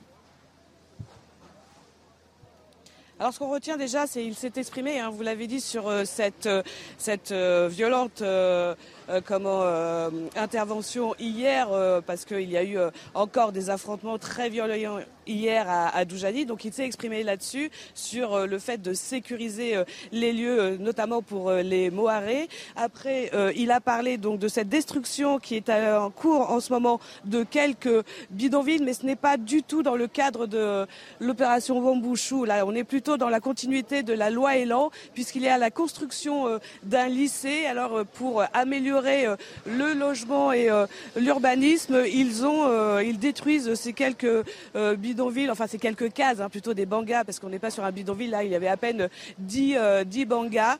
Et euh, sur euh, l'immigration, sur la reconduite, surtout au niveau des Comores, il nous a confirmé qu'il n'y avait toujours aucun bateau qui n'était reparti, qui était reparti vers les Comores. Ah oui. Ça, c'est intéressant. Aucun bateau n'est parti vers les Comores à l'heure qu'il est. C'est ce qu'il a dit ce matin.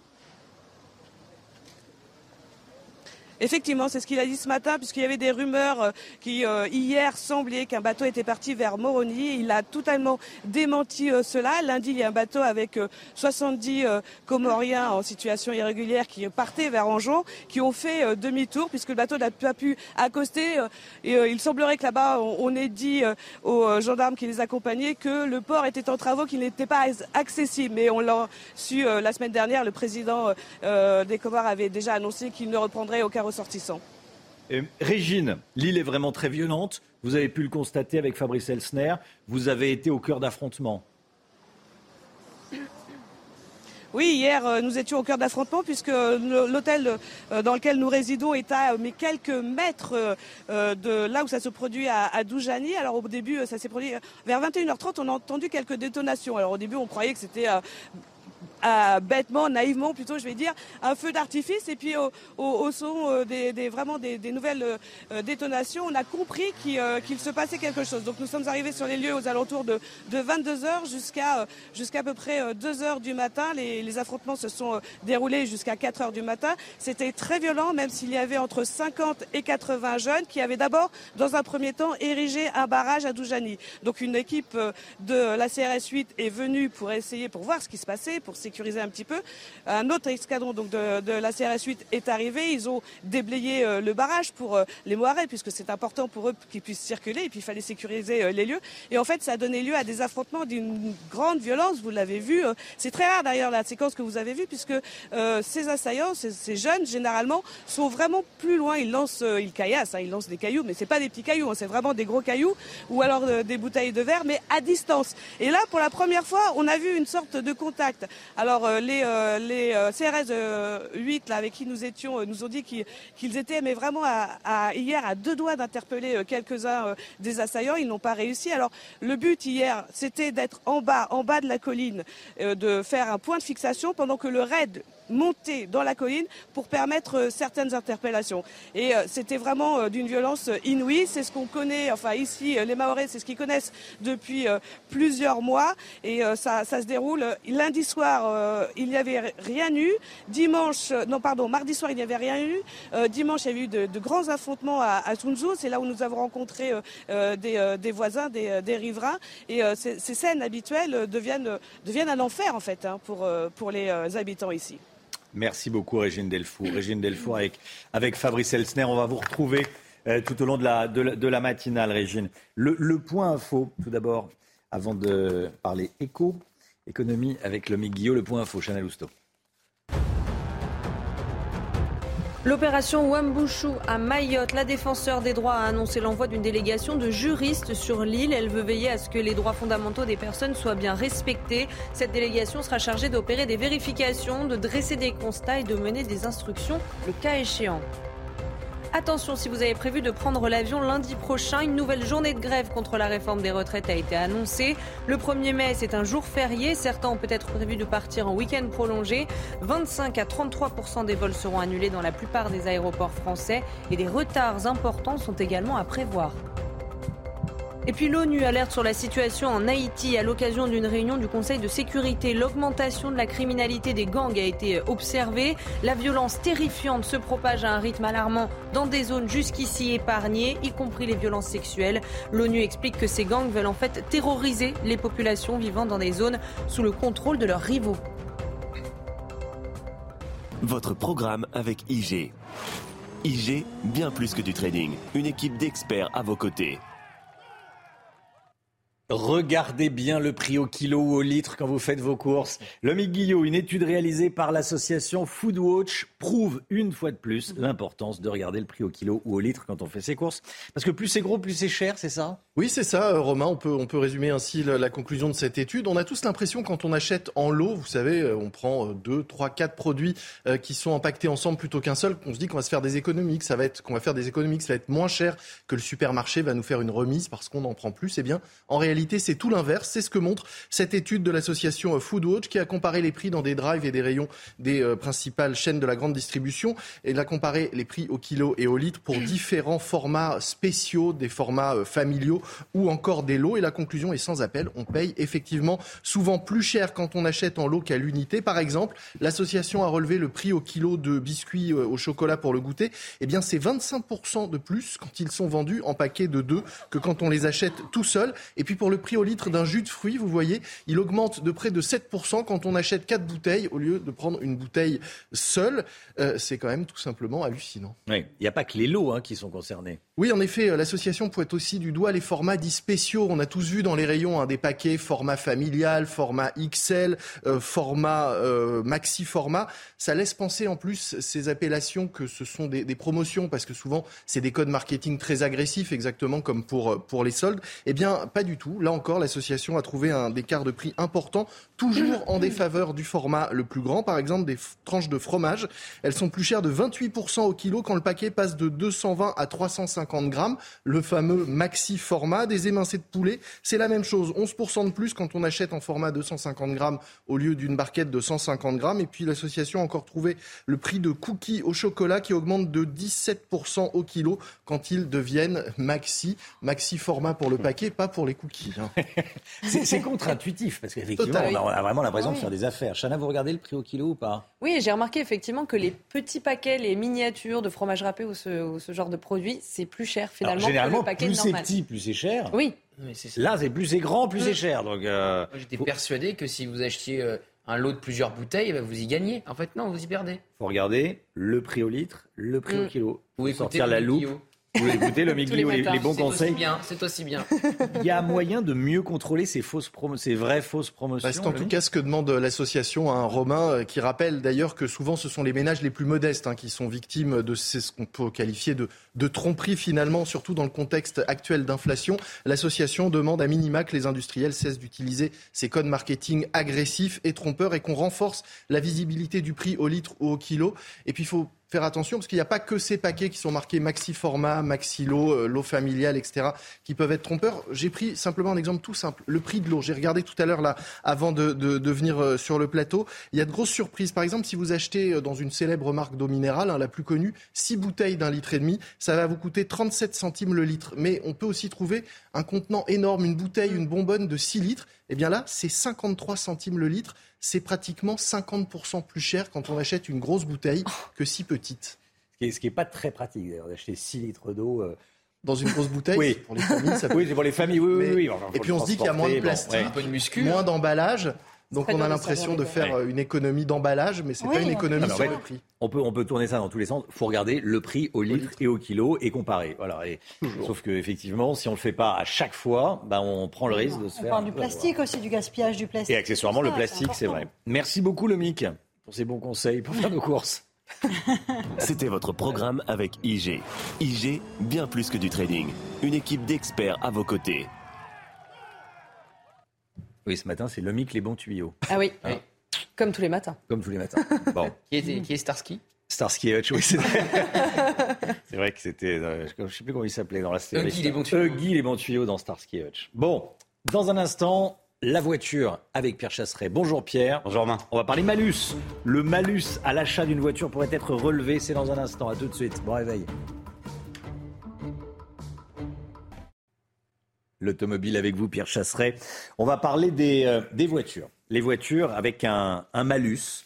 Un malus qui pourrait augmenter. Le gouvernement songe à relever encore le malus à l'achat d'un véhicule neuf, ainsi que les taxes sur les voitures de société. Pierre, expliquez-nous. Bon, j'arrive encore avec mon lot de bonnes nouvelles du matin.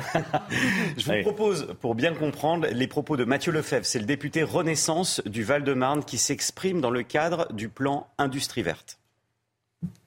Deuxième euh, volet de mesures, ce sont des mesures sur l'automobile qui euh, viseraient soit à rehausser, soit à modifier la taxe sur les véhicules de société, voire euh, à relever le malus automobile pour les véhicules les plus polluants, toujours dans une logique de pollueur-payeur.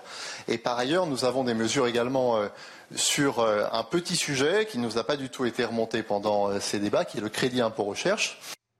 Bon, euh, alors le crédit impôt recherche, ça sera pour ailleurs. On a bien relevé la première taxe, la taxe sur les sociétés. Alors comment ça fonctionne pour ceux qui ne connaissent pas? Vous avez une taxe annuelle sur les émissions de CO2 plus une taxe annuelle sur les émissions de polluants atmosphériques.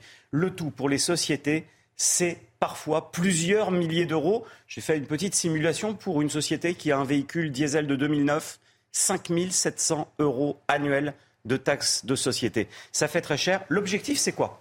Inciter les sociétés à basculer à l'électrique qui, elle, euh, n'a pas de taxe de société sur les véhicules. Et puis il y a la seconde mesure évoquée par Mathieu Lefebvre concernant l'augmentation du malus à l'achat des voitures neuves pour les particuliers.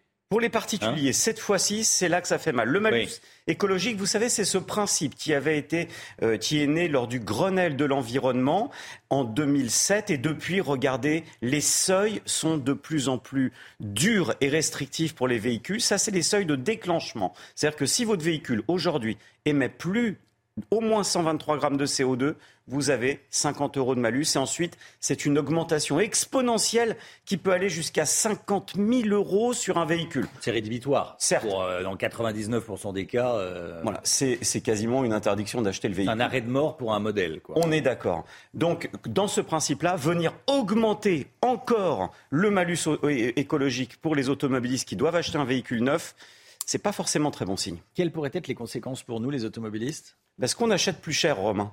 On le revend plus cher. Oui. Et je pense à tous ceux qui se disent Oh, c'est les véhicules neufs, ça ne nous concerne pas. Eh bien, si, parce qu'en fait, regardez le prix moyen du- d'un véhicule d'occasion aujourd'hui 22 500 euros. Ça, c'est la moyenne des prix sur. euh, un site internet de vente en ligne de véhicules qui est extrêmement connu. 22 500 euros, ça fait peur. Pourquoi? Eh bien parce que le prix moyen des voitures a augmenté de 43% en trois ans. C'est colossal. L'effet post-Covid a été terrible avec euh, notamment la crise des semi-conducteurs pour les véhicules neufs, a créé une envolée telle que les prix, parfois de l'occasion, sont supérieurs aux neufs. Donc attention parce qu'on est quand même sur un marché extrêmement fragile. Et ce type de mesure qui vient gréver l'industrie automobile, ça grève l'emploi et ça grève le pouvoir d'achat des Français, tant sur le neuf que sur l'occasion. Pierre Chasseret. Merci Pierre. Retrouvez votre programme avec Kenol, fabricant français de lubrifiants et fluides de performance qui vous font économiser du carburant. Le temps, Alexandra Blanc. La météo avec Groupe Verlaine. Installation photovoltaïque pour réduire vos factures d'électricité. Groupe Verlaine, connectons nos énergies. Alexandra, une nouvelle perturbation arrive par l'ouest aujourd'hui. Oui, perturbation assez peu active, mais qui donne tout de même ce matin un temps très nuageux, très brumeux. On a beaucoup de brouillard ce matin sur la façade ouest et un temps un petit peu plus clément autour du golfe du Lion, encore sur les régions de l'Est, malgré la présence de quelques nuages sur le Languedoc ou sur, sur le Roussillon. Dans l'après-midi, la perturbation se décale. Vous allez le voir principalement entre l'Auvergne, la Touraine ou encore en remontant vers la Bretagne et la Normandie. On retrouvera également quelques nuages à l'avant de cette perturbation. Et puis, regardez, petite nouveauté, quelques orages sont attendus au pied des Pyrénées dans le courant de la soirée en raison d'un conflit de masse d'air et notamment de cette canicule du côté de l'Espagne. Les températures ce matin contrastées, 4 degrés à Lille contre localement 14 degrés euh, du côté de Perpignan. Et dans l'après-midi, eh bien, pic de douceur dans le sud-ouest, 24 degrés entre Bordeaux et Toulouse. Ça remonte également sur le nord, 19 à Paris, 17 degrés à Lille et vous aurez localement jusqu'à 22 degrés entre Lyon et Grenoble. C'était la météo avec Groupe Verlaine. Isolation par l'extérieur avec aide de l'État. Groupe Verlaine, connectons nos énergies. CNews, il est 7h30. Merci d'être avec nous. Merci d'avoir choisi CNews pour démarrer cette journée. Chana Lousteau est là, Gauthier Lebret est là. On est avec Pierre Chasseret et avec Lomic Guillot. Allez, à la une ce matin, 150 policiers envoyés à la frontière franco-italienne. La pression migratoire est de plus en plus forte, nous dira notre correspondante sur place. Des voitures dégradées, vandalisées dans le 17e arrondissement de Paris. Le maire de cet arrondissement parisien renforce la présence policière. La défenseur des droits envoie des juristes à Mayotte. Elle entend vérifier la légalité des procédures d'expulsion. De nombreux immigrés illégaux ont des enfants, souvent scolarisés, ce qui rend difficile ces expulsions. Reportage au cœur d'un bidonville. Emmanuel et Brigitte Macron, seuls, c'est ce que titre Paris Match ce matin. L'édito avec Gauthier Lebret, 7h50.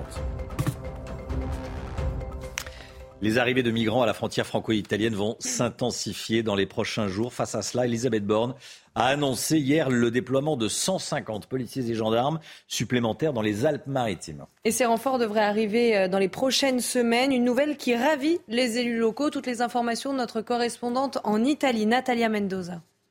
C'est une situation de forte tension, celle que vit la ville italienne de Ventimille à la frontière avec euh, la France, confrontée à un flux migratoire qui dépasse largement les élus locaux. Euh, depuis euh, quelques jours, on assiste à une très forte augmentation des arrivées de migrants qui veulent quitter l'Italie et continuer leur périple vers les pays d'Europe du Nord et notamment vers la France. Sans doute, c'est le reflet de la flambée des débarquements cette année sur les côtes du sud de l'Italie de migrants qui euh, quittent l'Afrique et traversent la Méditerranée. Depuis janvier, près de 40 000 migrants ont débarqué en Italie. C'est quatre fois plus euh, par rapport à la même période l'année dernière. Une pression euh, migratoire qui a poussé le gouvernement français à renforcer son dispositif policier à la frontière. Dès la semaine prochaine, 150 policiers et gendarmes supplémentaires vont contrôler la frontière avec l'Italie dans les Alpes-Maritimes.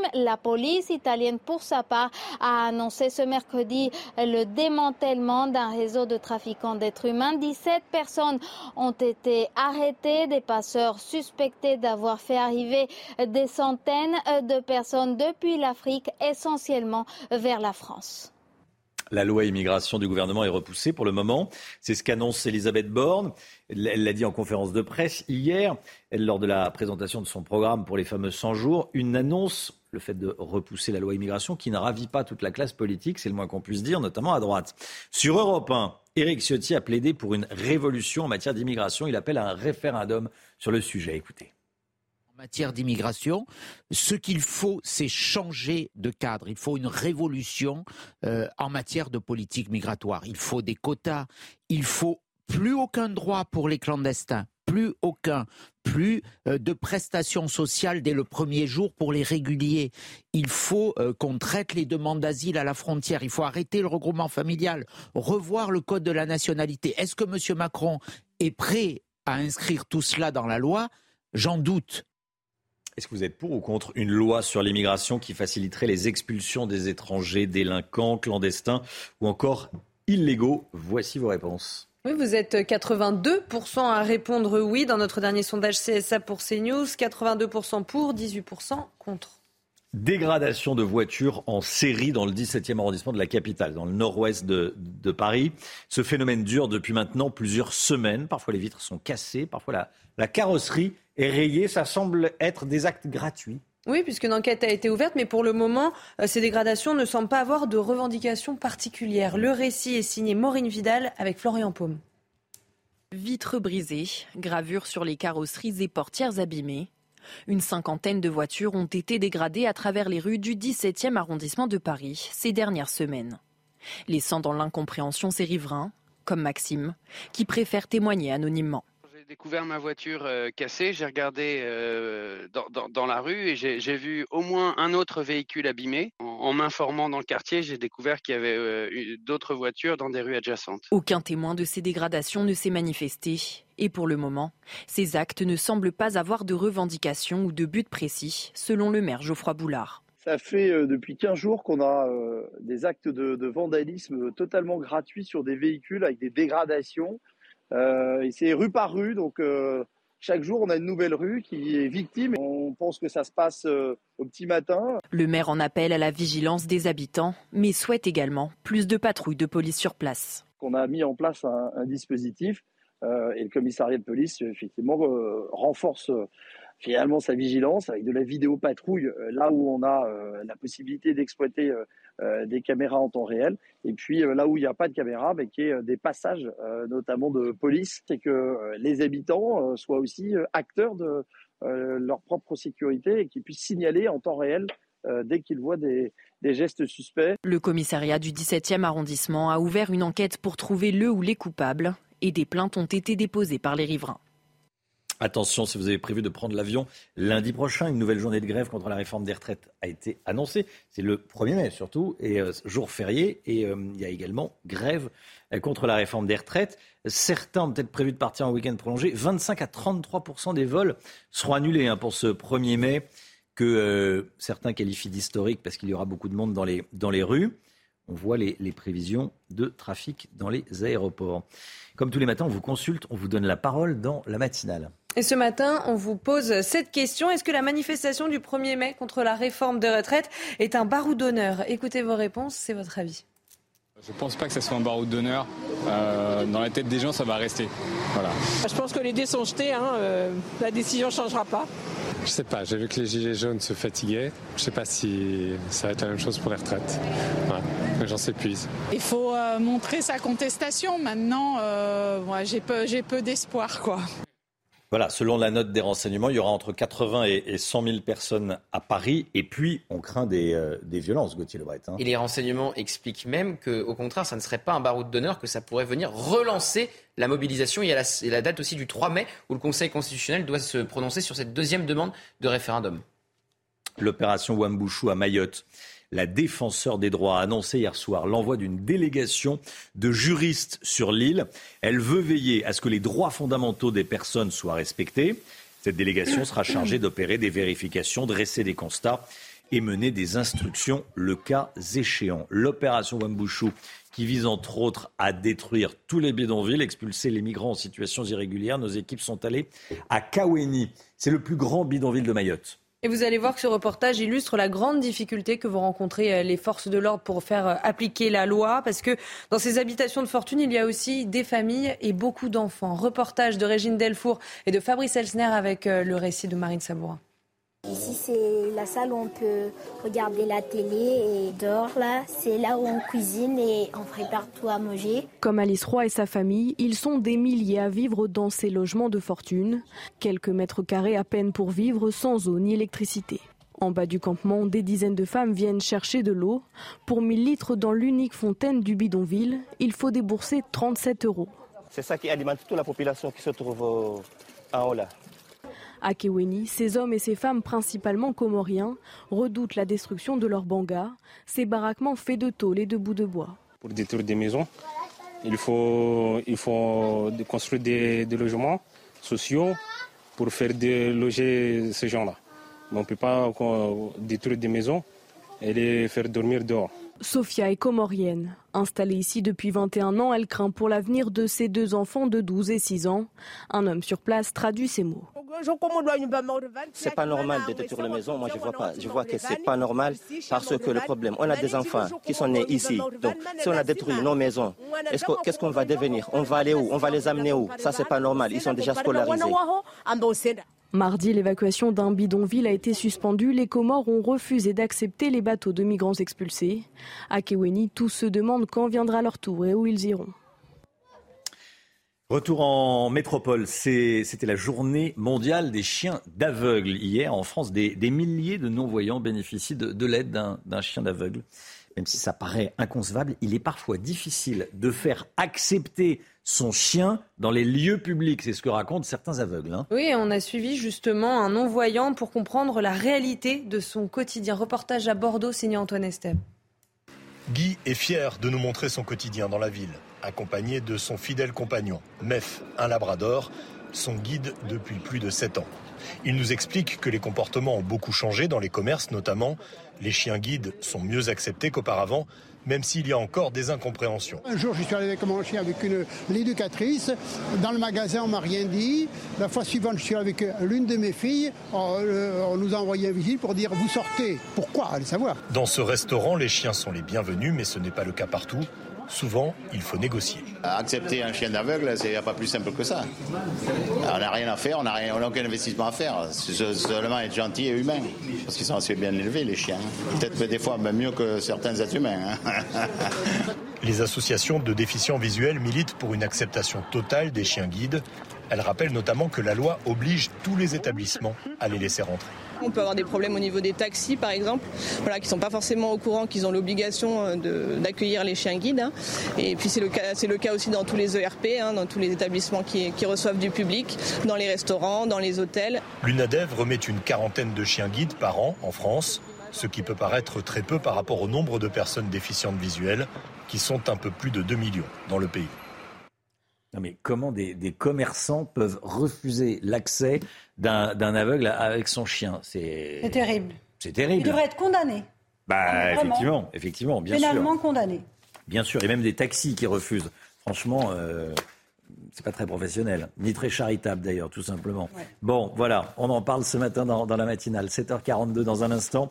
Combien coûtent nos services publics? Combien coûte une année de scolarisation d'un élève? Tiens, bon, euh, combien coûte euh, un passage aux urgences? Combien coûte en moyenne une intervention des pompiers? Vous savez, quand les pompiers sortent, combien ça coûte en moyenne? Ça coûte de l'argent. Hein les réponses avec Lomi Guillot dans un instant. À tout de suite. 8h moins le quart, bienvenue à tous dans un instant. Le coût réel des services publics dans le détail. On verra ça avec Lomi Guillaume, mais tout d'abord, c'est le point info. Chana Lousteau. Le meurtre de la petite Rose Isabella dans les Vosges. On en sait plus sur le principal suspect. L'adolescent de 15 ans n'a jamais été condamné, mais il est actuellement mis en examen pour viol et agression sexuelle sur mineurs pour des faits qui remontent à février 2022. Plusieurs voisins le décrivent comme un jeune homme provocateur, voire menaçant. L'homme qui avait jeté un pavé sur un policier pendant la manifestation du 23 mars dernier a été jugé hier. Il a été condamné à 9 mois de prison, dont 3 fermes, assortis euh, d'un mandat de dépôt. Il a donc passé la nuit en prison. Le policier, victime d'un traumatisme crânien, n'a toujours pas repris le travail et souffre de troubles de la mémoire. Et puis cette information, 90% des jeunes filles des pays les plus pauvres sont privées d'Internet, un chiffre qui baisse à 78% chez les garçons. C'est ce que révèle un rapport de l'UNICEF qui s'inquiète des inégalités hommes-femmes pour que cela peut créer, notamment sur le marché du travail, dans les postes qui nécessitent des compétences numériques, comme ingénieur par exemple. IG, bien plus que du trading, une équipe d'experts à vos côtés. Le Guillot, lancé cette semaine par le gouvernement, la plateforme dont on a parlé cette semaine dans la matinale, En avoir pour mes impôts, c'est le nom de cette plateforme, permet de connaître le coût réel des services publics. Qui nous semblent gratuits, mais qui sont loin de l'être. Qu'est-ce qu'on apprend sur ce site, Lomic C'est très intéressant hein, d'aller voir. Vous tapez En avoir pour mes impôts sur votre moteur de recherche. Vous allez euh, trouver tout le détail. J'ai relevé quelques, quelques chiffres qui sont assez parlants. On va commencer par euh, regarder le coût de l'éducation. On apprend le coût année par année euh, d'études de l'éducation en France. Vous voyez, en maternelle, c'est un peu moins, un peu plus de 7 000 euros par an, un peu moins de 7 000 en primaire, 8 730 euros par an et par élève au collège et un peu plus de 11 000 euros par an et par élève au lycée. J'ai fait le total en prenant l'ensemble de la scolarité en France. Et eh bien, vous voyez, c'est 124 180 euros que coûte l'éducation d'un élève en France jusqu'au bac. Ensuite, c'est un peu plus cher encore pour euh, l'université. On a également des chiffres sur la santé. Le coût moyen annuel de la santé par Français s'élève tout de même à 3 350 euros. On apprend euh, au passage que, eh bien, si vous rendez euh, une, si vous allez en visite aux urgences, pour un passage aux urgences, une consultation, c'est 227 euros de coût pris en charge à 80% par l'assurance maladie, donc la collectivité. Le coût moyen d'une analyse de sang, c'est 40 euros. Et puis pour un accouchement, il faut compter entre 2800 et 10 000 euros s'il y a complications et césarienne. Et c'est extrêmement euh, précis, c'est intéressant, c'est très intéressant. Pour les autres services publics? Eh bien, on a d'autres chiffres. Par exemple, une intervention de pompiers, ça coûte 1150 euros en moyenne. Chaque sortie d'un camion de pompiers, ambulance ou grande échelle, 1150 euros en moyenne. Et il y a plus de 4,5 millions d'interventions par an que l'on ne paye pas directement. S'il y a une bibliothèque dans votre ville, que vous soyez lecteur ou non, ça coûte également de l'argent, 22 euros en moyenne par habitant. Et puis il y a tous les services qui ne sont pas gratuits, mais dont on ne paye qu'une toute petite partie du prix. C'est par exemple les TER, ces transports euh, régionaux sont subventionnés à 88% par l'argent des impôts. C'est comme si chaque abonné bénéficiait d'une subvention de 12 000 euros par an pour prendre le train. On peut aussi parler des musées. Quand vous allez visiter un musée, votre billet est subventionné à hauteur de 60%. Et puis il y a également la culture. On a beaucoup parlé de la culture avec euh, l'intervention notamment euh, de syndicats lors de la soirée des Molières. Eh bien la culture est aussi très subventionnée. Le cinéma, c'est plus d'un quart des budgets de films qui sont en moyenne pris en charge par des dotations publiques et des aides fiscales en France. c'est intéressant parce que euh, ce qui est gratuit n'a pas de valeur. Donc quand on ne donne pas euh, de l'argent, on a l'impression que ça tombe du ciel. Notamment quand on va chez le médecin, qu'on donne sa carte euh, verte, sa carte vitale. C'est pour ça que certains ne se rendent pas chez le médecin. C'est parce qu'on croit que c'est gratuit, donc bon, on verra plus tard. par rapport à nos voisins, Comment est-ce qu'on dépense l'argent public? C'est aussi, aussi, intéressant de regarder. J'ai consulté les statistiques d'Eurostat, les derniers chiffres publiés, et ça montre que nous sommes, nous, très généreux avec les dépenses publiques en France. L'ensemble des dépenses publiques représente 58,1% du PIB. C'est la part la plus importante de toute la zone euro et ça augmente régulièrement, un plus 2,7 points entre 2019 et 2022, d'où l'importance de participer à la consultation actuelle du gouvernement pour dire ce qu'on veut financer plus ou moins avec l'argent des impôts, qui est notre argent à tous. C'était votre programme avec IG. IG, bien plus que du trading. Une équipe d'experts à vos côtés. Elisabeth Borne souhaite des baisses concrètes des prix pour les Français d'ici à la fin du mois de juin. Elle vient de l'annoncer, vous l'entendrez dans le journal de 8 heures. Dans un instant, on va revenir sur cette une de Paris Match. Une de Paris Match où on voit Brigitte et Emmanuel Macron seuls, au pluriel. Est-ce que le président de la République est vraiment seul? Je vous poserai la question, Gauthier Lebret, dans un instant. À tout de suite. La politique avec vous, Gauthier Lebret. On va revenir sur cette une événement de Paris Match qui sort aujourd'hui. Emmanuel et Brigitte Macron seuls à la lanterne, résidence du président de la République à Versailles. Photo prise dimanche dernier. Gauthier, est-ce que le président de la République est seul? Oui, Romain. Il marche seul comme le dit le poète Jean-Jacques Goldman, comme un bateau dérive, sans but et sans mobile, il marche dans la ville tout seul et anonyme. Bon, tout seul et anonyme, pas vraiment, mais il s'en fout de tout, des chaînes qui pendent à son cou, des mauvais sondages, de l'opposition des Français, de l'absence de majorité, des casserolades qui n'en finissent plus et des ministres qui n'impriment pas. Il marche seul, tellement seul. C'était frappant en voyant euh, Elisabeth Borne hier dans son discours très terre à terre, très aride, avec sa longue liste d'annonces d'ailleurs qui n'en était pas. Un haut cadre de la majorité me confiait hier sur le discours de la Première ministre. C'était un discours de politique générale sans politique. Emmanuel Macron. Alors c'est la première fois qu'il y a de la musique dans, euh, dans la chronique politique. Hein, mais, euh, Il faut innover. Vous avez raison. Il faut innover et on ne rend jamais assez hommage à Jean-Jacques Goldman. Ça c'est vrai aussi. C'est vrai aussi. Emmanuel Macron qui a la sensation d'être seul de tous les côtés? Oui, alors c'est aussi une stratégie de communication. Attention, car quand vous dites que vous êtes seul, ça sous-entend que vous êtes le seul compétent et que tous les autres sont nuls. Et c'est un peu ce qu'on pouvait lire euh, entre les lignes dans son, dans son interview euh, aux Parisiens, où il disait que s'il avait porté lui-même la réforme des retraites, eh bien, ça se serait euh, mieux passé. Alors, il est seul, oui, quelque part aussi, eh bien, au Parlement, puisqu'il n'a pas de majorité absolue. Il subit cette majorité relative. Aujourd'hui, le gouvernement ne fait pas ce qu'il veut, contrairement à différentes périodes où, vous le savez, euh, eh bien, l'Assemblée était euh, euh, comme une caisse d'enregistrement. Le gouvernement proposait un projet de loi et il était voté. Alors, c'est pas pour rien, donc, effectivement, qu'il recule sur la loi immigration, puisque s'il allait aujourd'hui présenter cette loi immigration, eh il faudrait sûrement déclencher un nouveau 49.3 et la France est déjà une cocotte minute et avec un nouveau 49.3, eh bien, cette cocotte minute pourrait exploser. Emmanuel Macron qui est de retour sur le terrain aujourd'hui. Oui, il est omniprésent, effectivement, Emmanuel Macron. Il sera dans le doux, car pour euh, pallier à cette solitude, il choisit eh bien, de répondre par euh, l'omniprésence. Alors, ça sera euh, un déplacement sur le thème de la mémoire, un hommage à Toussaint l'ouverture pour commémorer l'abolition de l'esclavage. Mais Emmanuel Macron, si vous voulez, il est sur tous les fronts. C'est lui-même qui fait toutes les annonces ces derniers jours. On retrouve un peu les, codes des Gilets jaunes, c'est-à-dire que Laurent, Roland, Roland Lescure, son ministre de l'Industrie, avait parlé de petits débats. Bon, bah, ça fait évidemment penser au grand débat.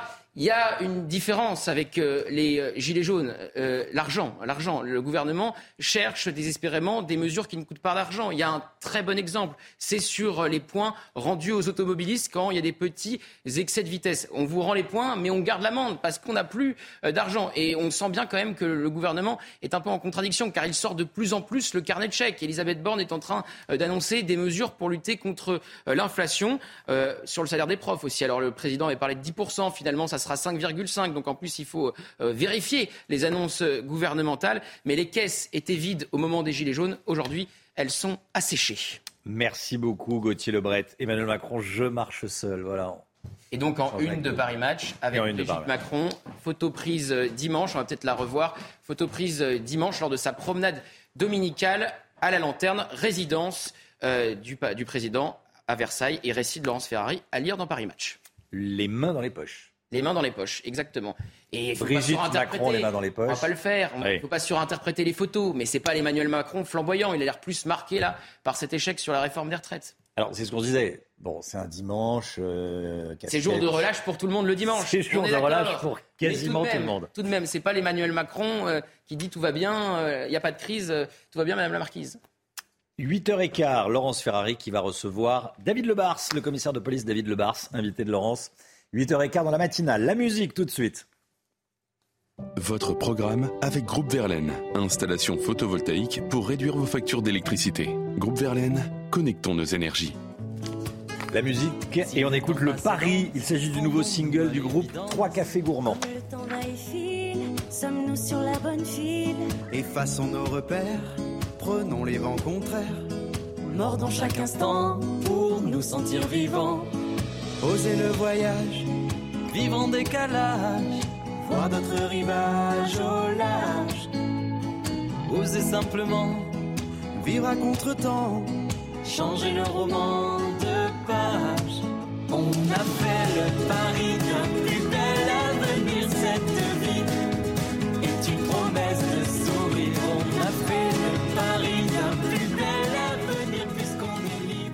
c'était votre programme avec Groupe Verlaine. Isolation par l'extérieur avec aide de l'État. Groupe Verlaine, connectons nos énergies. 7h58, le temps avec Alexandra. Météo avec Groupe Verlaine. Installation photovoltaïque pour réduire vos factures d'électricité. Groupe Verlaine, connectons nos énergies. Ravi de vous retrouver avec une journée de jeudi marquée par un redout, température qui va remonter, mais côté ciel, ça va rester encore une nouvelle fois assez mitigé avec l'arrivée ce matin d'une perturbation qui va se décaler dans l'après-midi, principalement entre la Bretagne, la Touraine ou encore en redescendant vers l'Auvergne. C'est une perturbation assez peu active, mais qui donnera tout de même localement quelques averses. Ça, c'est plutôt une bonne nouvelle. On retrouvera à l'avant de cette perturbation un temps assez nuageux, notamment entre la Côte d'Azur, les Alpes ou encore en remontant vers le nord-est. Et puis à noter aussi Regardez le retour de l'instabilité au pied des Pyrénées. En cause, eh bien, cette canicule qui sévit du côté de l'Espagne, eh bien, avec cet air chaud qui remonte de l'Espagne et cet air beaucoup plus frais qui nous arrive des régions du Nord, eh bien, on a de nouveau un conflit de masse d'air, notamment à la frontière espagnole. Les températures, eh bien, températures qui remontent, grande douceur aujourd'hui, 19 degrés à Paris, 22 degrés entre Lyon et Grenoble, pic de douceur dans le sud-ouest avec localement 24 degrés du côté de Toulouse ou encore de Bordeaux et vous aurez en moyenne 17 degrés à Rennes, donc température beaucoup plus douce. Aujourd'hui, la suite du programme, eh bien, demain encore une fois une journée mitigée, perturbation qui va se décaler sur les régions de l'Est, donc on va retrouver un ciel de traîne assez peu actif sur le, sur le nord-est. En revanche, on va retrouver un temps très lumineux autour du golfe du Lion avec néanmoins le retour du vent d'autant. Côté température, eh bien, la douceur domine, 23 degrés dans le sud et 20 degrés dans le nord. C'était la météo avec Groupe Verlaine. Isolation par l'extérieur avec aide de l'État. Groupe Verlaine, connectons nos énergies. CNews, il est 8h. Merci d'être avec nous. Merci d'avoir choisi CNews pour démarrer cette journée à la une. L'opération de reprise en main de Mayotte qui doit reprendre. Sur place, les Mahorais espèrent un retour de la sécurité. L'adolescent de 15 ans, suspecté d'avoir tué la petite Rose dans les Vosges, a un profil inquiétant. Il était déjà mis en examen pour viol sur mineur. Vous allez entendre le témoignage d'une adolescente qui a été abordée par le suspect. Le projet de loi immigration, à nouveau repoussé à l'automne prochain. Pourtant, plus de 80% des Français souhaitent une réforme, selon notre sondage CSA pour CNews. Gauthier Lebret avec nous. Nouvelle nuit de tension à Mayotte. Il y a eu des affrontements entre une centaine d'assaillants et les, forces de l'ordre hier soir. Nos envoyés spéciaux Fabrice Elsner et Régine Delfour ont pu suivre la CRS 8 dans le quartier de Doujani. Et sur place, la situation a été extrêmement tendue. Le raid a même été appelé en renfort. Et on voulait vous montrer cette séquence que nos équipes ont filmée. On voit un policier tirer sur un individu euh, violent. Touché, il tombe au sol, mais il réussit quand même à s'enfuir. Regardez.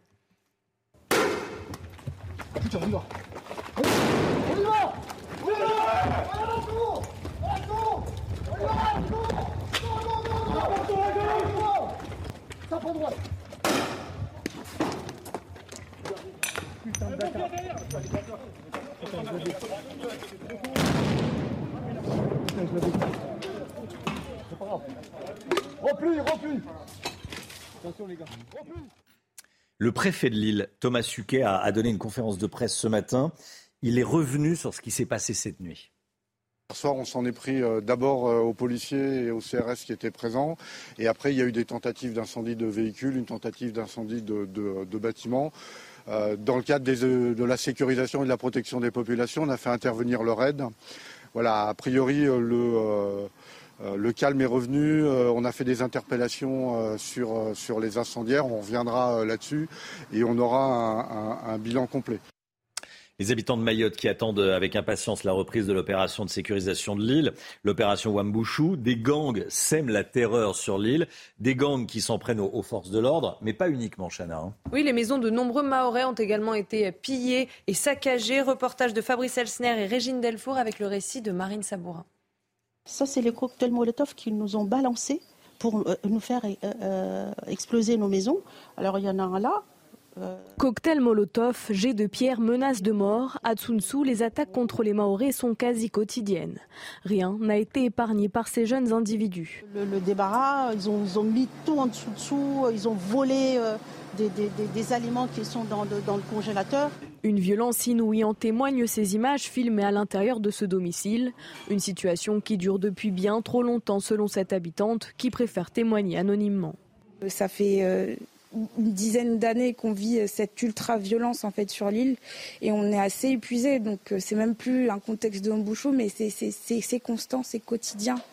Donc on, est, on, est, plutôt fatigué. Sortir du domicile doit à présent être anticipé. Peu importe pour aller où, on, regarde d'abord son téléphone et on regarde inforoute, euh, les news, euh, enfin pour savoir si euh, c'est possible de circuler ou pas, s'il n'y a pas de problème, s'il n'y a pas de caillassage, etc. C'est notre quotidien en fait.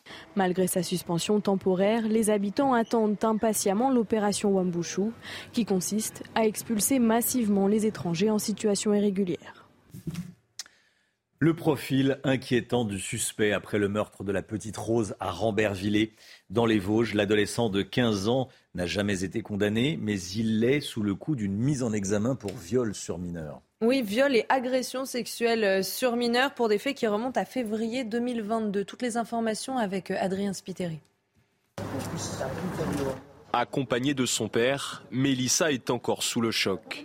La veille du meurtre d'une enfant de 5 ans à Rambervillers, le principal suspect l'aborde. Il m'a dit qu'il vendait un bébé chat. Et comme j'avais vu son sac à dos, je lui ai demandé il est où était, il était où exactement. Et il m'a dit qu'il était chez lui. Et le bébé chat. Et euh, comme j'ai eu peur quand il m'a dit qu'il était chez lui, puisque je savais qu'il me faisait un piège, et ben j'ai trouvé une excuse, quoi. J'en ai déjà un à la maison. Et après, ben, je suis partie, mais il me suivait toujours. Mélissa parvient à rentrer chez elle. Ses parents savent qu'elle a échappé au pire. Si son casier judiciaire est vierge, l'adolescent est connu de la justice. Âgé de 15 ans, il est déjà mis en examen dans une autre affaire d'agression sexuelle et de viol sur mineurs. Les faits remontent à février 2022. Le jeune homme avait été placé en centre éducatif fermé jusqu'en février dernier. Depuis, il faisait l'objet d'un suivi par la protection judiciaire de la jeunesse. Selon plusieurs riverains, la mère du suspect aurait un handicap mental et serait battue par son mari. Le gouvernement recule encore sur l'immigration. La, la, loi de Gérald Darmanin ne sera pas présentée avant l'automne, faute de majorité à l'Assemblée. Gauthier Lebret, pourquoi cette énième reculade? Le gouvernement cherche à gagner du temps, puisque la, la, la situation sera la même, vraisemblablement à l'automne. Rien n'aura euh, changé. Euh, le gouvernement est dans une impasse politique. Il se passe exactement la même chose que sur les euh, retraites. C'est à chaque fois les républicains qui peuvent faire pencher la balance d'un côté ou de l'autre. Et une nouvelle fois, les républicains rechignent, du moins une partie d'entre eux, à être du côté euh, du gouvernement. Et en fait, le en même temps en matière migratoire ne fonctionne pas. C'est-à-dire que si vous faites du en même temps en matière migratoire, la gauche vous trouve inhumain et la droite vous trouve laxiste. Alors il y aurait une solution pour le gouvernement, durcir son texte, mais hors de question d'aller séduire les députés du Rassemblement euh, national. Elisabeth Borne l'a dit hier. Alors, euh, elle a dit aussi on n'a pas ralenti le rythme des réformes hier lors de sa prise de parole. Elisabeth Borne, avant de se contredire, puisqu'elle recule sur euh, l'immigration. En tout, il y aura eu un an, un an de report sur cette réforme de l'immigration si on finit par en parler à l'automne. Et puis, Elisabeth Borne a dit qu'il ne fallait pas fracturer le pays avec un sujet aussi clivant que l'immigration. Eh bien, on a une bonne nouvelle pour la Première ministre. En fait, ce n'est pas un sujet clivant, l'immigration. Regardez notre sondage CSA pour CNews. 82% des Français réclament une loi sur l'immigration pour faciliter les expulsions, alors qu'à l'inverse, hein, ils étaient 70% à être contre la réforme des retraites. En fait, quand les Français euh, sont pour, le gouvernement recule, et quand ils sont contre, ils passent en force. Gauthier Lebret, merci Gauthier, vous êtes taquin. Hein Mais Oui, ce matin, je suis d'humeur taquine, j'avoue. Mais effectivement, hein. Effectivement. Tiens, l'inflation. Hier, Elisabeth Borne en a très peu parlé lors de sa prise de parole. Ce matin, elle fait une déclaration chez nos confrères de la 2. Elisabeth Borne souhaite des baisses concrètes des prix pour les Français d'ici à la fin du mois de juin. Bon, on verra ce que ça donne, mais je souhaite qu'il y ait des baisses concrètes, tangibles, d'ici la fin du mois de juin pour tous les Français. En attendant, Chana, les consommateurs sont de plus en plus inquiets. Hein. Oui, on est allé dans une supérette coopérative où on essaye de lutter contre la hausse des prix. Justement, reportage à Bordeaux signé Jérôme Rampenou. Dans ce supermarché, les clients rencontrés ne sont pas surpris du peu d'annonces d'Elisabeth Borne pour lutter contre l'inflation alimentaire.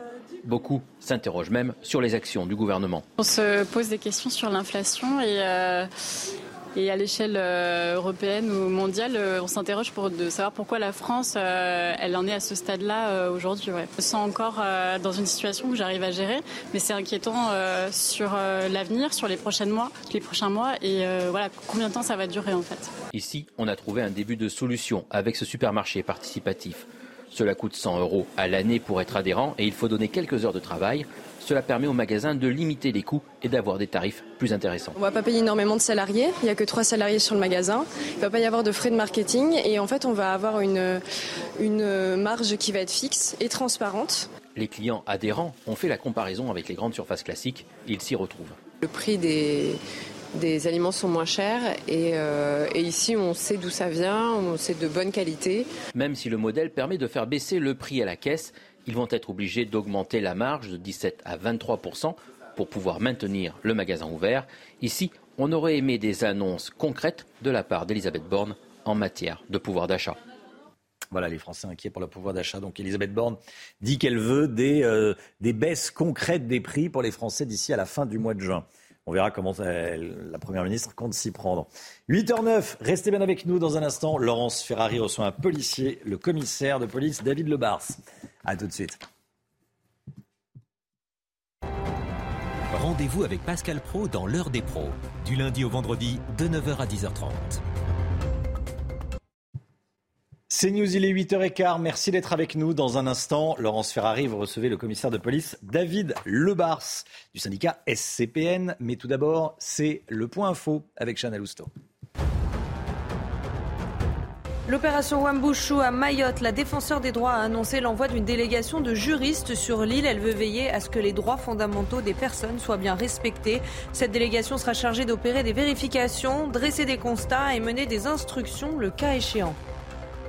Attention, si vous avez prévu de prendre l'avion lundi prochain, une nouvelle journée de grève contre la réforme des retraites a été euh, annoncée. 25 à 33% des vols seront annulés dans la plupart des aéroports français et des retards importants sont également à prévoir. Et puis l'ONU alerte sur la situation en Haïti. À l'occasion d'une réunion du Conseil de sécurité, l'augmentation de la criminalité des gangs a été observée. La violence terrifiante se propage à un rythme alarmant dans des zones jusqu'ici épargnées, y compris les violences sexuelles. L'ONU explique que ces gangs veulent terroriser les populations vivant dans des zones sous le contrôle de leurs rivaux. 8h15, Laurence, vous recevez le commissaire de police David Lebars. Bonjour commissaire. Bonjour. Bienvenue dans la matinale de CNews. On va commencer par euh, les vives inquiétudes autour de la journée du 1er mai. Euh, une journée à haut risque côté manifestation. Selon un document du renseignement territorial, la mobilisation s'annonce très importante avec un esprit vengeur, c'est ce qui est dit dans cette note. 80 000 à 100 000 personnes sont entendues dans les rues de la capitale. Ça veut dire un dispositif policier très important aussi oui, il sera sans doute calibré de façon euh, exceptionnelle, mais comme souvent le 1er mai, hein, ce sont souvent des gros cortèges. Effectivement, dans le contexte actuel, il y a plusieurs risques. D'abord, une foule très importante, donc ça, on sait parfaitement faire en, France euh, comme ailleurs. On aura les effectifs pour euh, euh, faire en sorte que le cortège arrive à terme. Mais ce qui est ennuyeux, c'est euh, le nombre de radicaux, c'est-à-dire euh, Black Bloc, anarchistes, tous ceux qui vont venir pour des intentions qui ne sont pas celles du 1er mai, qui veulent venir casser ou en découdre. Et là, les chiffres sont assez inquiétants. On annonce beaucoup de monde et il va falloir faire face. à 2000 éléments à risque, 1500 à 3000 gilets jaunes dans des ultra jaunes. C'est quasiment deux à trois fois plus que lors des dernières manifestations. Oui, c'est beaucoup. Ça veut dire qu'il va falloir être extrêmement euh, réactif, mobile, et il va falloir aussi protéger le cortège. On, pense souvent euh, faut empêcher de casser. Non, il faut d'abord et avant tout protéger la tête de cortège, hein, qui est un, cortège syndical. les autorités de la préfecture de police discutent, mais ensuite ces gens-là viennent semer le bazar. Il va falloir qu'on s'en prenne à eux. Il n'y a pas d'autre mot. Qu'on sépare le black bloc s'il y en a un du cortège et qu'on fasse en sorte de les empêcher de nuire au maximum. Donc ça va être un 1er mai sous haute tension. Les renseignements parlent aussi de black bloc venus de l'Europe entière. Euh, est-ce que ça c'est un risque majeur pour vous c'est un risque. Après, euh, être certain qu'ils viennent, c'est euh, jamais une science exacte, mais on a ce risque qu'ils puissent venir. Ce sont des rendez-vous. Hein. On sait que ça tourne selon les, manifestations qu'il peut y avoir ici ou là dans différents pays. Mais le 1er mai en France, c'est une date de rendez-vous. C'est une date potentiellement capable d'attirer des gens qui viennent d'autres milieux et effectivement de l'étranger. Ce qui est très compliqué pour les Français, c'est qu'ils ne comprennent pas comment on peut savoir qu'il y aura autant de Black Blocs qui viennent, euh, savoir qu'ils viennent de tel ou tel pays, et ne pas pouvoir les arrêter avant qu'ils ne perturbent les manifestations. Oui, et tout en même temps, dans l'opinion publique, beaucoup contestent l'idée même qu'on puisse interpeller préventivement. Mais fort heureusement, on n'est pas dans les films avec euh, Tom Cruise, on ne fait pas d'interpellation préventive, on applique des textes de loi. Si on les voit se réunir, se rassembler, il y a une loi euh, dans le Code de procédure pénale qui permet de les interpeller quand il y a un groupement en vue de commettre. Mais en dehors de ça, euh, quand on le fait pour les stades de foot ou quand on le fait pour les gens qui doivent plus aller jouer dans les casinos, c'est des enceintes fermées. Or là, c'est la liberté de manifester, c'est la voie publique. On n'enferme pas les gens avant que des gens puissent venir manifester, qui est un droit fondamental. Mais on connaît leur technique au Black Bloc. D'abord, ils viennent la veille ou deux jours avant cacher des, euh, des, armes par destination sur le parcours de la manifestation. Ils se changent ensuite. On n'a pas moyen de faire des repérages. la police n'a pas les moyens de faire les repérages. Alors ça, on le fait, et c'est justement dans ces affaires-là, quand on fait ces repérages-là, qu'on peut interpeller les gens. Mais même cette euh, procédure-là est contestée parfois euh, par une partie de l'opinion publique. Parfois, c'est un peu délicat vis-à-vis de la justice qui considère que ces éléments-là, finalement, ne sont pas suffisants pour poursuivre de façon plus sévère. Mais le fait. Mais l'intérêt, quand on arrive à le faire, c'est déjà d'écarter ces personnes-là, de les placer en garde à vue sur la fameuse infraction du groupement en vue de commettre des infractions. Et quand ils sont en garde à vue, au moins, ils ne sont pas dans le cortège pour nous semer le chaos. Et après, la réponse pénale, est-ce qu'elle est à la hauteur Énormément de comparutions immédiates se terminent par des relax C'est aussi une critique qu'on nous fait, mais il faut aussi savoir dire pourquoi. Hein. On n'a parfois pas le temps en 48 heures de rassembler les preuves. Il faut aussi rappeler à ceux qui nous écoutent qu'une infraction, c'est individuel. Le droit pénal, c'est une peine, une personne. Et quand on, attrape des groupes qui sont cagoulés, qui sont gantés, euh, c'est toujours assez difficile d'attribuer les infractions à des individus à titre personnel. Notre système juridique en France est très protecteur des droits, mais c'est pas toujours facile pour nous, policiers, d'établir les infractions. Est-ce qu'il ne faut pas simplifier les procédures? Certains de vos collègues euh, étrangers arrivent beaucoup plus facilement en fait, à faire condamner ceux qu'ils interpellent. Ah ben, moi, j'en rêve et je le clame depuis longtemps. Hein. Il faut euh, à la fois simplifier les procédures, mais surtout dire pourquoi. C'est pas pour faire plaisir aux policiers, c'est pour nous permettre de mieux lutter contre le crime et donc de protéger les innocents et les victimes.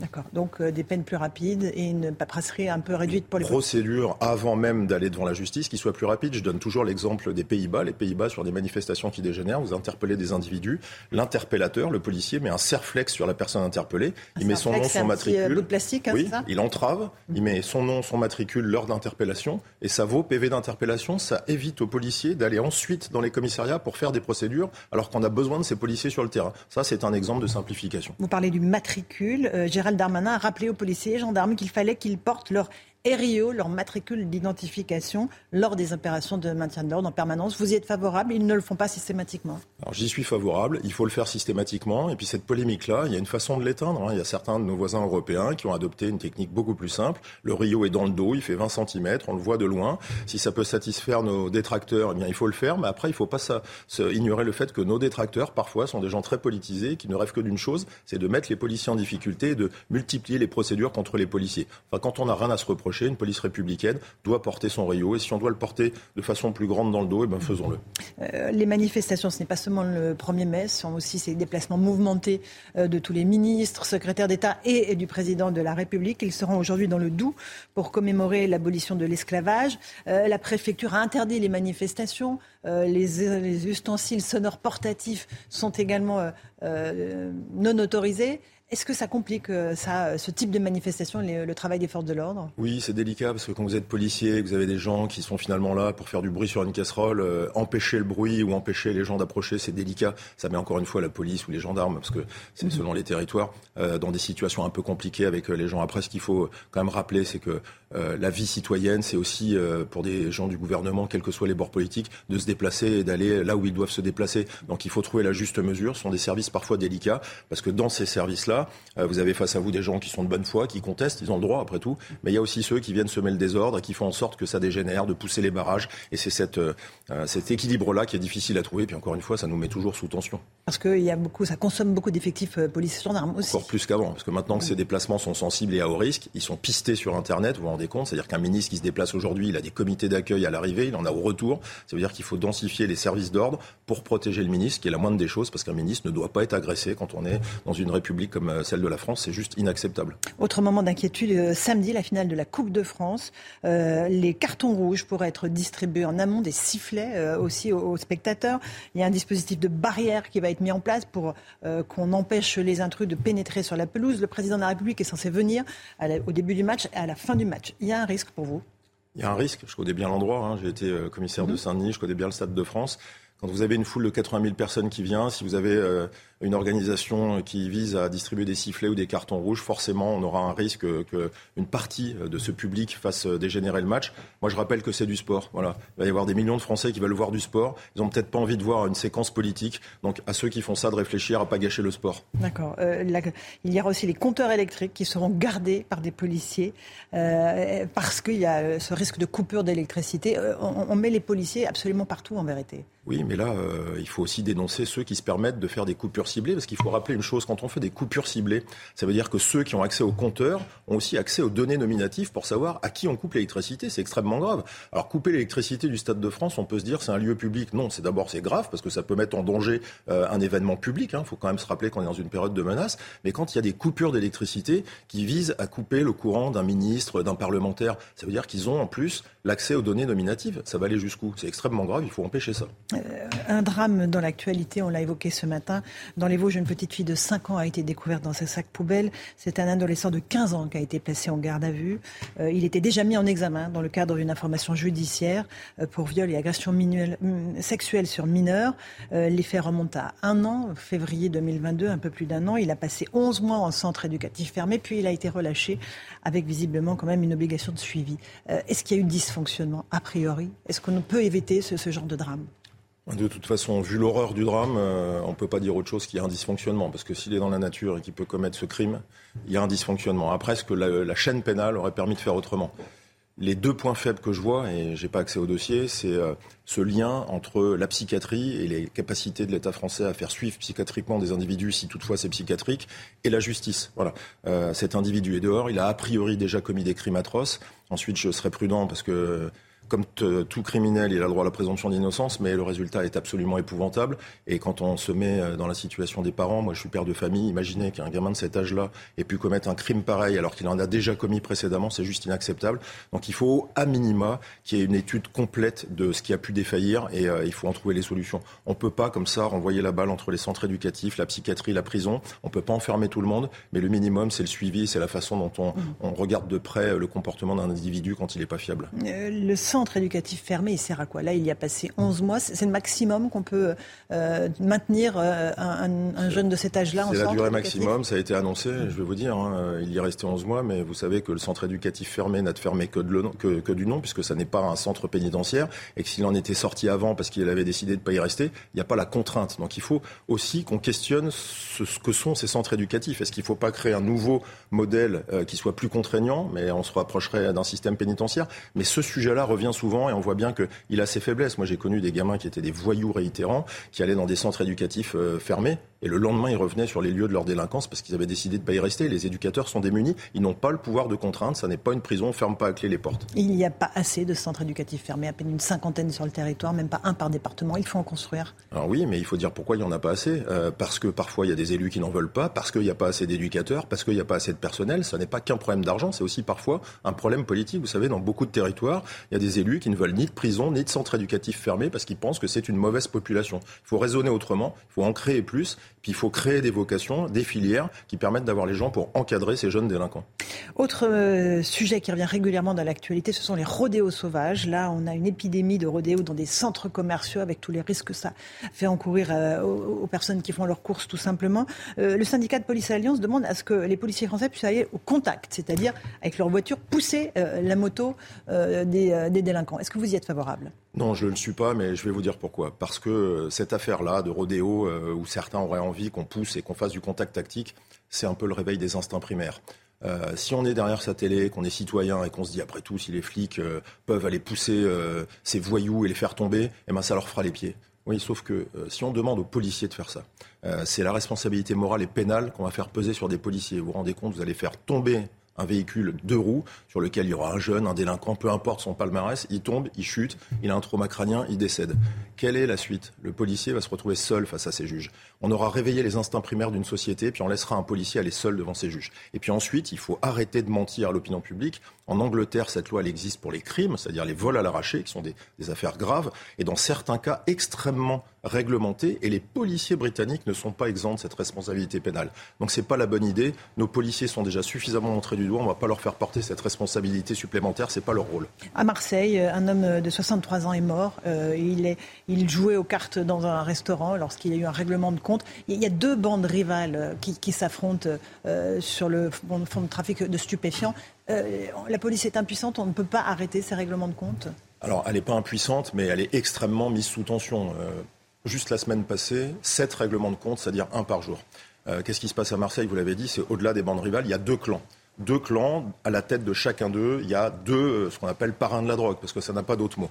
Et c'est effectivement une guerre des territoires. Et qu'est-ce qui se passe en dessous? C'est que dans ces bandes, vous avez maintenant des gamins de 15-16 ans qui ont absolument rien dans la tête, qui ont des kalachnikovs, et qui finalement viennent faire des démonstrations de force et font euh, un arrosage. C'est-à-dire, ils vont sur un point de deal, ils arrosent, ils montent la force, et qu'est-ce qui s'est passé? C'est un monsieur qui n'a strictement rien à voir là-dedans, qui jouait aux cartes, qui a 63 ans et qui est décédé. Donc c'est le crime sans aucun raisonnement de ce que peut être euh, la chaîne pénale derrière, puisque après tout, euh, quand on tue quelqu'un, il faut rappeler que c'est de l'homicide volontaire, c'est des peines euh, qui vous amènent à 30 ans de réclusion criminelle. Donc la PJ travaille de façon extrêmement forte sur ce, cette matière. Il faut se rappeler euh, quand même que Marseille, le crime n'est pas nouveau, sauf qu'il prend de l'ampleur, le trafic de drogue prend de l'ampleur, et qu'il faut mettre tous les moyens à Marseille. Il faut renforcer en policiers, il faut renforcer en magistrats. Puis après, il faut aussi rappeler autre chose. Quand on entend des gens se plaindre que dans le quartier c'est dangereux, que les gamins ont des armes, etc., il faut rappeler aussi que derrière ces jeunes qui sont des voyous, il y a des parents et a un moment, le devoir civique, le devoir citoyen, c'est peut-être aussi qu'il y a des collectifs qui aident les institutions, police, justice, à mettre des noms sur les auteurs et à nous aider à éradiquer le crime. Mais c'est l'omerta qui règne. Il y a peur de parce qu'il y a la peur euh, de, de, dénoncer, mais il y a des process qui permettent de dénoncer tout en restant anonyme. Moi, je rappelle que la police, elle est toujours ouverte aussi à avoir des informations. Elle a besoin aussi de la population non pas pour qu'elle fasse le boulot à la place de la police, mais qu'elle donne des informations. Moi, j'en ai assez parfois des marches blanches où tout le monde s'étonne, alors que tout le monde sait parfaitement dans le quartier qui fait quoi. Hum. Euh, l'immigration, la loi immigration euh, a été repoussée euh, par Elisabeth Borne, faute de majorité. Elle estime que ça fracturerait les Français. Or, les Français sont assez clairs sur ce thème-là. Selon un sondage CSA pour CNews, 8 Français sur 10 sont favorables à une loi qui durcit les expulsions. dans ce contexte, les arrivées de migrants à la frontière franco-italienne s'intensifient de façon exponentielle.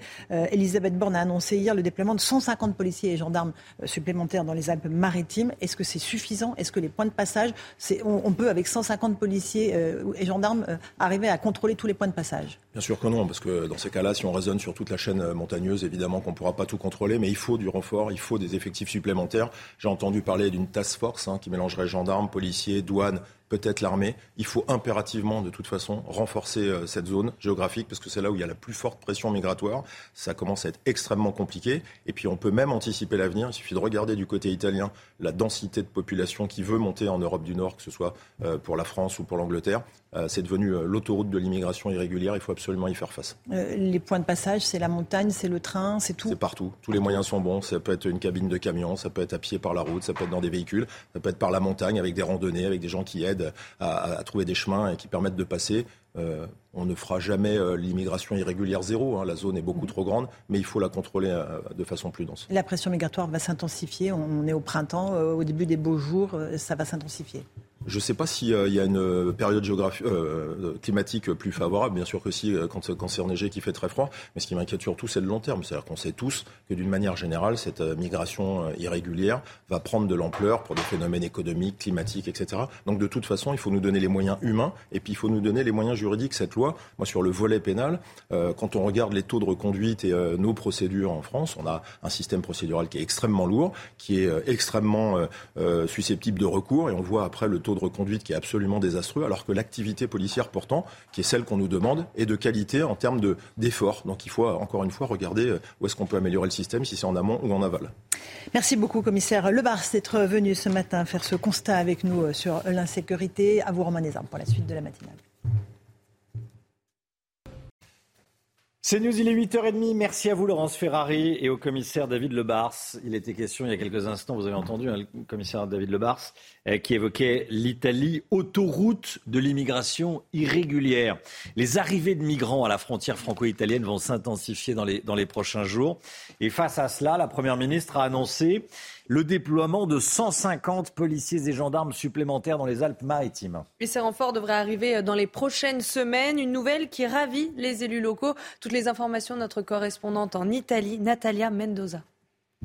C'est une situation de forte tension, celle que vit la ville italienne de Vintimille à la frontière avec euh, la France, confrontée à un flux migratoire qui dépasse largement les élus locaux. Euh, depuis euh, quelques jours, on assiste à une très forte augmentation des arrivées de migrants qui veulent quitter l'Italie et continuer leur périple vers les pays d'Europe du Nord et notamment vers la France. Sans doute, c'est le reflet de la flambée des débarquements cette année sur les côtes du sud de l'Italie Italie de migrants qui quittent l'Afrique et traversent la Méditerranée. Depuis janvier, près de 40 000 migrants ont débarqué en Italie. C'est quatre fois plus par rapport à la même période l'année dernière. Une pression migratoire qui a poussé le gouvernement français à renforcer son dispositif policier à la frontière. Dès la semaine prochaine, 150 policiers et gendarmes supplémentaires euh, vont contrôler la frontière avec l'Italie dans les Alpes-Maritimes. La police italienne, pour sa part,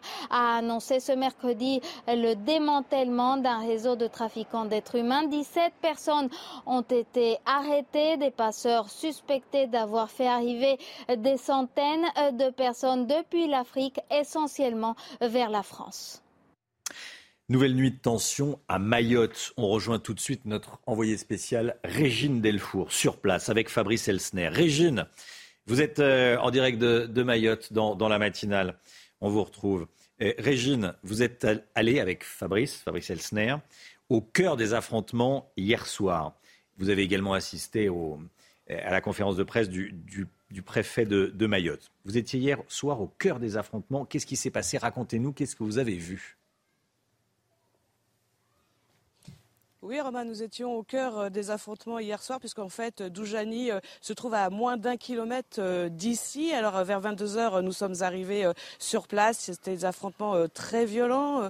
Il, faut, comprendre, en fait, à Mayotte, qu'il y a plusieurs. Le paysage est, fait de plusieurs collines, et dans ces collines, en fait, il y a ces fameux bidons, ces bangas, où il y a ces bandes qui vivent, et elles viennent souvent sur la route pour générer des barrages. Les forces de l'ordre donc arrivent pour enlever ces barrages et, permettre aux Maoris de pouvoir euh, circuler.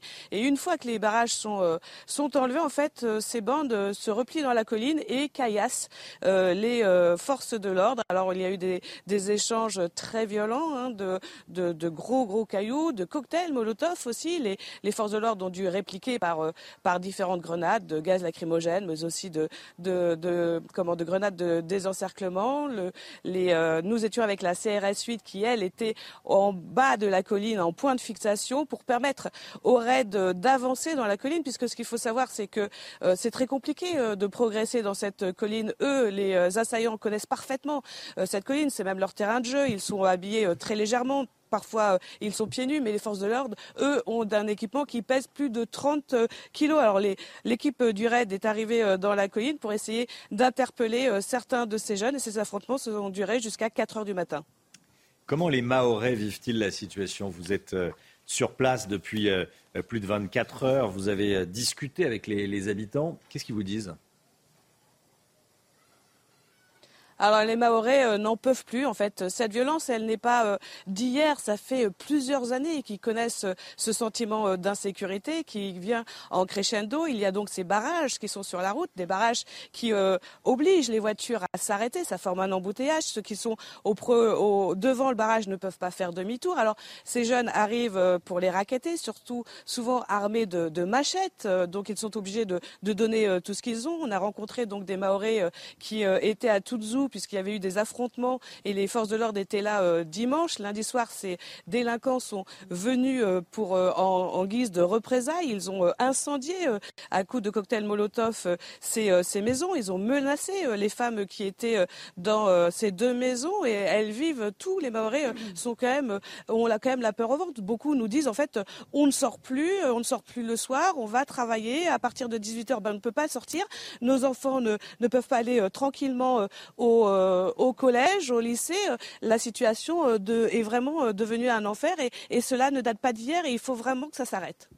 Merci beaucoup Régine. Régine Delfour en direct de, Mayotte, envoyé spécial de CNews à Mayotte avec Fabrice Elsner pour les images. La défenseur des droits a annoncé hier soir l'envoi d'une délégation de juristes à Mayotte. Elle veut veiller à ce que les droits fondamentaux des personnes soient respectés. C'est une délégation qui sera chargée d'opérer des vérifications dresser les constats et mener des instructions le cas échéant. Des juristes qui euh, se dirigent vers Mayotte pour vérifier que le droit est respecté.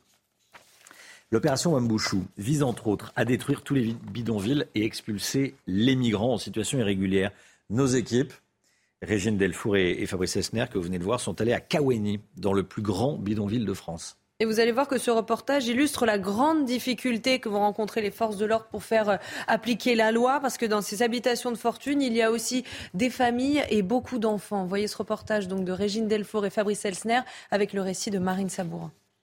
Ici, c'est la salle où on peut regarder la télé et dehors, là, c'est là où on cuisine et on prépare tout à manger. Comme Alice Roy et sa famille, ils sont des milliers à vivre dans ces logements de fortune. Quelques mètres carrés à peine pour vivre sans eau ni électricité.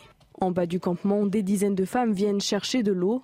Pour 1000 litres dans l'unique fontaine du bidonville, il faut débourser 37 euros. C'est ça qui alimente toute la population qui se trouve en haut là. À Keweni, ces hommes et ces femmes, principalement comoriens, redoutent la destruction de leurs bangas, ces baraquements faits de tôle et de bouts de bois. Pour détruire des maisons, il faut, il faut construire des, des logements sociaux pour faire loger ces gens-là. On ne peut pas détruire des maisons et les faire dormir dehors. Sophia est comorienne. Installée ici depuis 21 ans, elle craint pour l'avenir de ses deux enfants de 12 et 6 ans. Un homme sur place traduit ces mots. C'est pas normal de détruire les maisons. Moi, je vois pas. Je vois que c'est pas normal parce que le problème, on a des enfants qui sont nés ici. Donc, si on a détruit nos maisons, qu'est-ce qu'on va devenir? On va aller où? On va les amener où? Ça, c'est pas normal. Ils sont déjà scolarisés. Mardi, l'évacuation d'un bidonville a été suspendue. Les Comores ont refusé d'accepter les bateaux de migrants expulsés. À Keweni, tous se demandent quand viendra leur tour et où ils iront. Cette information qu'on a apprise euh, un peu euh, après 8 heures, deux personnes sont mortes dans le métro hier soir dans des circonstances particulières, Chana. Oui, un homme et une femme sont morts euh, cette nuit percutés par une rame de métro à Paris. Ça s'est passé à la station euh, sur la ligne 13, c'est dans le 14e arrondissement, dans le quartier euh, de Montparnasse. C'est une information donnée par les pompiers et la RATP. En fait, ils sont volontairement descendus sur les voies avant d'être percutés donc par le train qui arrivait en station. Regardez cette une de Paris Match. Emmanuel et Brigitte Macron seuls à la lanterne, résidence du président de la République à Versailles. Photo prise dimanche dernier. C'est la une de match qui sort aujourd'hui. Gauthier Lebret avec nous. Est-ce que la une, la voici, seul au pluriel. Hein. Euh, est-ce que le président de la République est seul? Bon, on dit souvent, euh, Romain, que le pouvoir euh, isole. Alors oui, il est seul à, plusieurs niveaux. J'allais dire seul à vouloir sa réforme des retraites. 70% des Français sont contre. Seul au Parlement, il n'a pas de majorité absolue, donc il ne fait plus ce qu'il veut. On le voit avec la réforme sur l'immigration, il est obligé de reculer. Et puis euh, seul dans son euh, gouvernement, puisque euh, eh bien, il a remis lui-même en cause, comment dirais-je, la qualité de ses ministres, puisqu'il a dit que ça se serait mieux passé s'il avait lui-même porté la réforme des retraites. Alors c'est aussi une stratégie de communication, car quand vous dites que vous êtes seul, vous, sous-entendez qu'en fait vous êtes le seul compétent. Mais effectivement, euh, Emmanuel Macron euh, marche seul. Alors il est à nouveau en plus sur le terrain aujourd'hui. Il comble cette solitude par une omniprésence hein, euh, médiatique dans les médias sur le terrain. Et donc aujourd'hui, il est dans le doux. Il pourrait y avoir également un nouveau comité d'accueil. Mais oui, Emmanuel Macron paraît bien seul et un haut cadre de la majorité me confiait hier sur le discours d'Elisabeth Borne en conférence de presse. C'était un discours de politique générale sans politique. Merci Gauthier. La manifestation du 1er mai contre la réforme des retraites sera historique. Elle s'annonce comme ça en tout cas. C'est ce que révèle une note du ministère de l'Intérieur que l'on a pu se procurer entre 80 et 100 000 personnes attendues à Paris. Oui, comme à c'est beaucoup. C'est beaucoup. Et comme à chaque manifestation, en plus de ça, des éléments radicaux devraient se mêler au cortège. À quoi faut-il s'attendre? On voit ça avec Thomas Bonnet. La journée du 1er mai s'annonce historique. C'est en tout cas ce que prédit une note des services de renseignement. Les autorités disent attendre de 80 à 100 000 manifestants rien qu'à Paris. Au sein du cortège, 1500 à 3000 gilets jaunes, dont des éléments radicaux. Entre 1000 et 2000 éléments à risque sont attendus dans la manifestation, selon cette note. Des éléments qui conduisent donc les services de renseignement à qualifier cette journée d'historique, journée qui sera également, je cite, teintée d'un fort esprit de rejet de la réforme. Les autorités anticipent donc cette date de mobilisation comme une possible nouvelle étape dans la contestation sociale qui se fait entendre dans le pays depuis des semaines. Face à tous ces éléments, le dispositif de sécurité devrait donc être conséquent, mais aucun détail n'a encore été annoncé. Voilà, 1er mai, euh, qu'on annonce euh, chargé. Il y aura du monde dans, la rue. Hein. Personne, euh, personne n'en doute. Tiens, ces images qu'on vous montre ce matin, les préparatifs des festivités pour le couronnement de Charles III. Ça sera, c'est samedi en 8, c'est pas après-demain. Ça sera le, le 6 mai prochain. Les répétitions du défilé aérien ont commencer, Chana. Hein. oui, il se prépare pour le grand jour. Une, une, parade aérienne est prévue avec plus de 60 avions de la Royal Navy, de la British Army et de la Royal Air Force. Et le roi Charles III qui a déjà sa statue de cire au musée de, Madame Tussaud à, à Londres en habit oui, et euh, on a découvert la statue de la future reine Camilla, donc hier dévoilée par euh, le musée Madame Tussaud euh, de Londres. Elle est évidemment à côté de celle de son mari Charles III. Il faut dire que c'est. Elle est presque mieux réussie. Oui, j'allais dire, vous êtes sûr que c'est sa statue et qu'elle n'était pas présente pour la pose dire, elle est plus réussie que la vraie. Je veux dire, bah non. non, J'essaie de rester un peu élégant quand même. Et puis je le pensais pas. mais ah, c'est la fin de la matinale. Mais elle est bien. Ça se lâche. Hein. Très réussi. Très réussi. Très réussi. La santé avec le docteur Millot. Passez de bons moments devant votre programme avec Flexadin, l'aliment complémentaire qui aide votre animal à rester actif pour longtemps. Brigitte Millot avec nous, bonjour docteur. Bonjour. Le sans gluten est partout dans les rayons des supermarchés, des restaurants sans gluten, des épiceries sans gluten. Vous nous dites ce matin qu'il ne faut pas confondre maladie et phénomène de mode. Pour commencer, qu'est-ce que le gluten? Alors gluten, en fait, glu, ça, veut dire colle. Hein. C'est une espèce de liant que l'on va trouver dans des céréales. Alors moi, je vous ai mis un petit moyen mémotechnique que, que j'utilisais pour vous en souvenir. C'est BOA. Euh, B comme blé, O comme orge, S comme seigle, on va le voir. Et pas du tout B-O-A. A comme avoine et S comme boa au pluriel et S comme seigle. Blé, orge, avoine et seigle. Euh, je voulais juste qu'on me dise si on aura les... On les a, voilà. Euh, ça, c'est le gluten, il se trouve dans toutes ces céréales. Le problème, c'est que ces céréales, on les trouve partout. Je vous ai mis simplement quelques aliments qui en contiennent, et il y en a encore beaucoup plus. Regardez tous les aliments qui en contiennent. il y en a dans les pâtes, il y en a dans les biscuits, il y en a dans le pain, les plats préparés, les chips, les bières, les poissons panés, les escalopes panées, les, enfin tous ces trucs-là, il y a du gluten. Les orge, avoine, sel, il y en a. Voilà. Donc, si vous voulez faire un régime sans gluten, bah, il faut rien manger. Donc, c'est vrai que quand enfin il faut rien manger, j'exagère un peu, mm. mais vous voyez comme c'est, il faut exclure tout ça. Alors quand on vous dit que ça fait maigrir, puisqu'il y a des livres qui sont sortis effectivement, le régime sans gluten pour perdre du poids, c'est vrai que quand vous mangez plus de pâtes, de biscuits, de pain et tout ça, bah, vous maigrissez, hein, donc forcément. Euh, donc je voudrais surtout euh, aujourd'hui faire le point sur des différences entre euh, la maladie, il y a une maladie qui s'appelle l'intolérance au gluten, qui touche 1% de la population. Euh, c'est ce qu'on appelle la maladie cœliaque. C'est une vraie maladie, je vais vous expliquer ce que c'est. Ensuite, il y a la sensibilité au gluten. Il y a des personnes qui sont sensibles sans que ce soit une maladie comme la maladie cœliaque.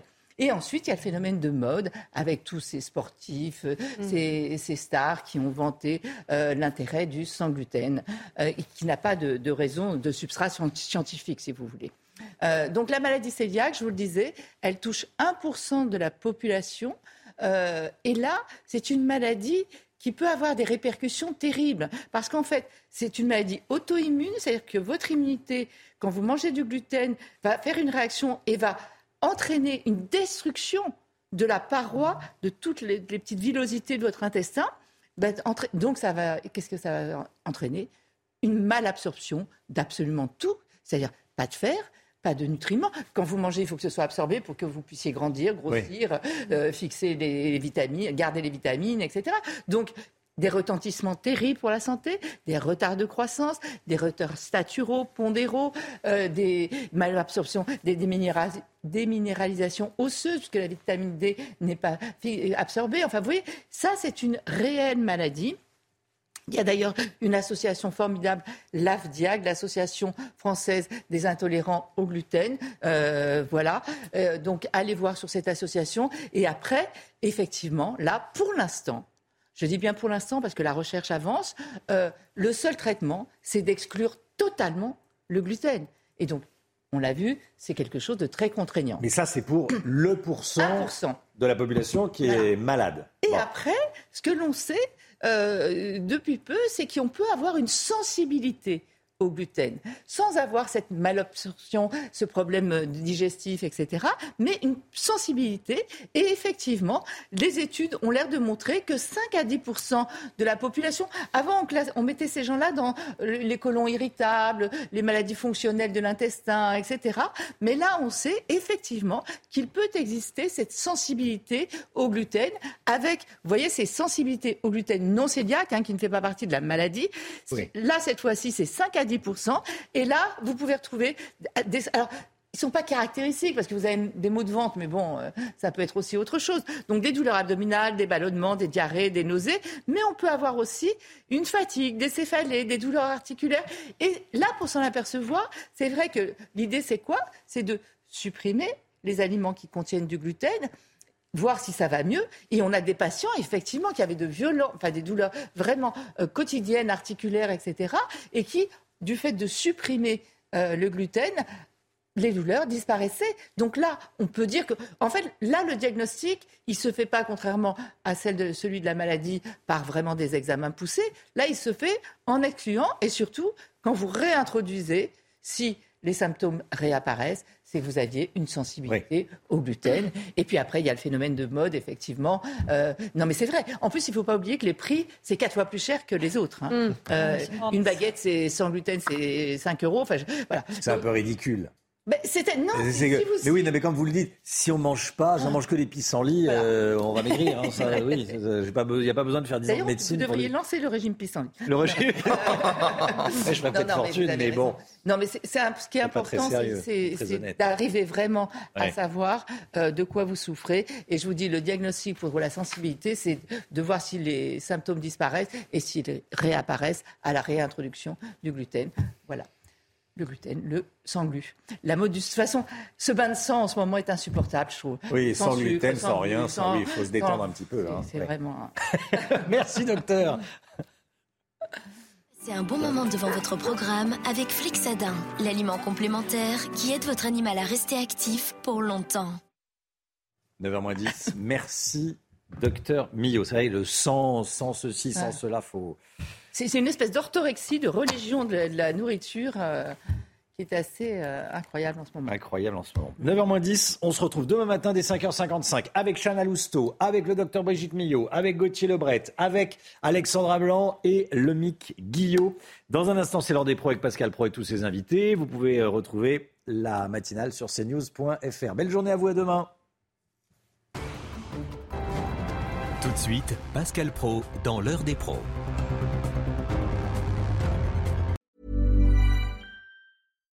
When you make decisions for your company, you look for the no-brainers. And if you have a lot of mailing to do, stamps.com is the ultimate no-brainer. It streamlines your processes to make your business more efficient, which makes you less busy. Mail checks, invoices, legal documents, and everything you need to keep your business running with stamps.com.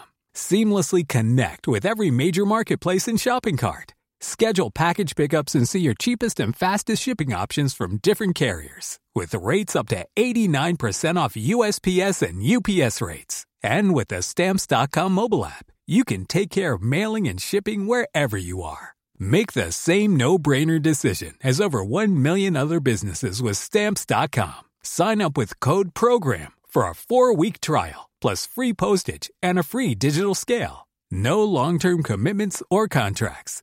That's stamps.com. Code program.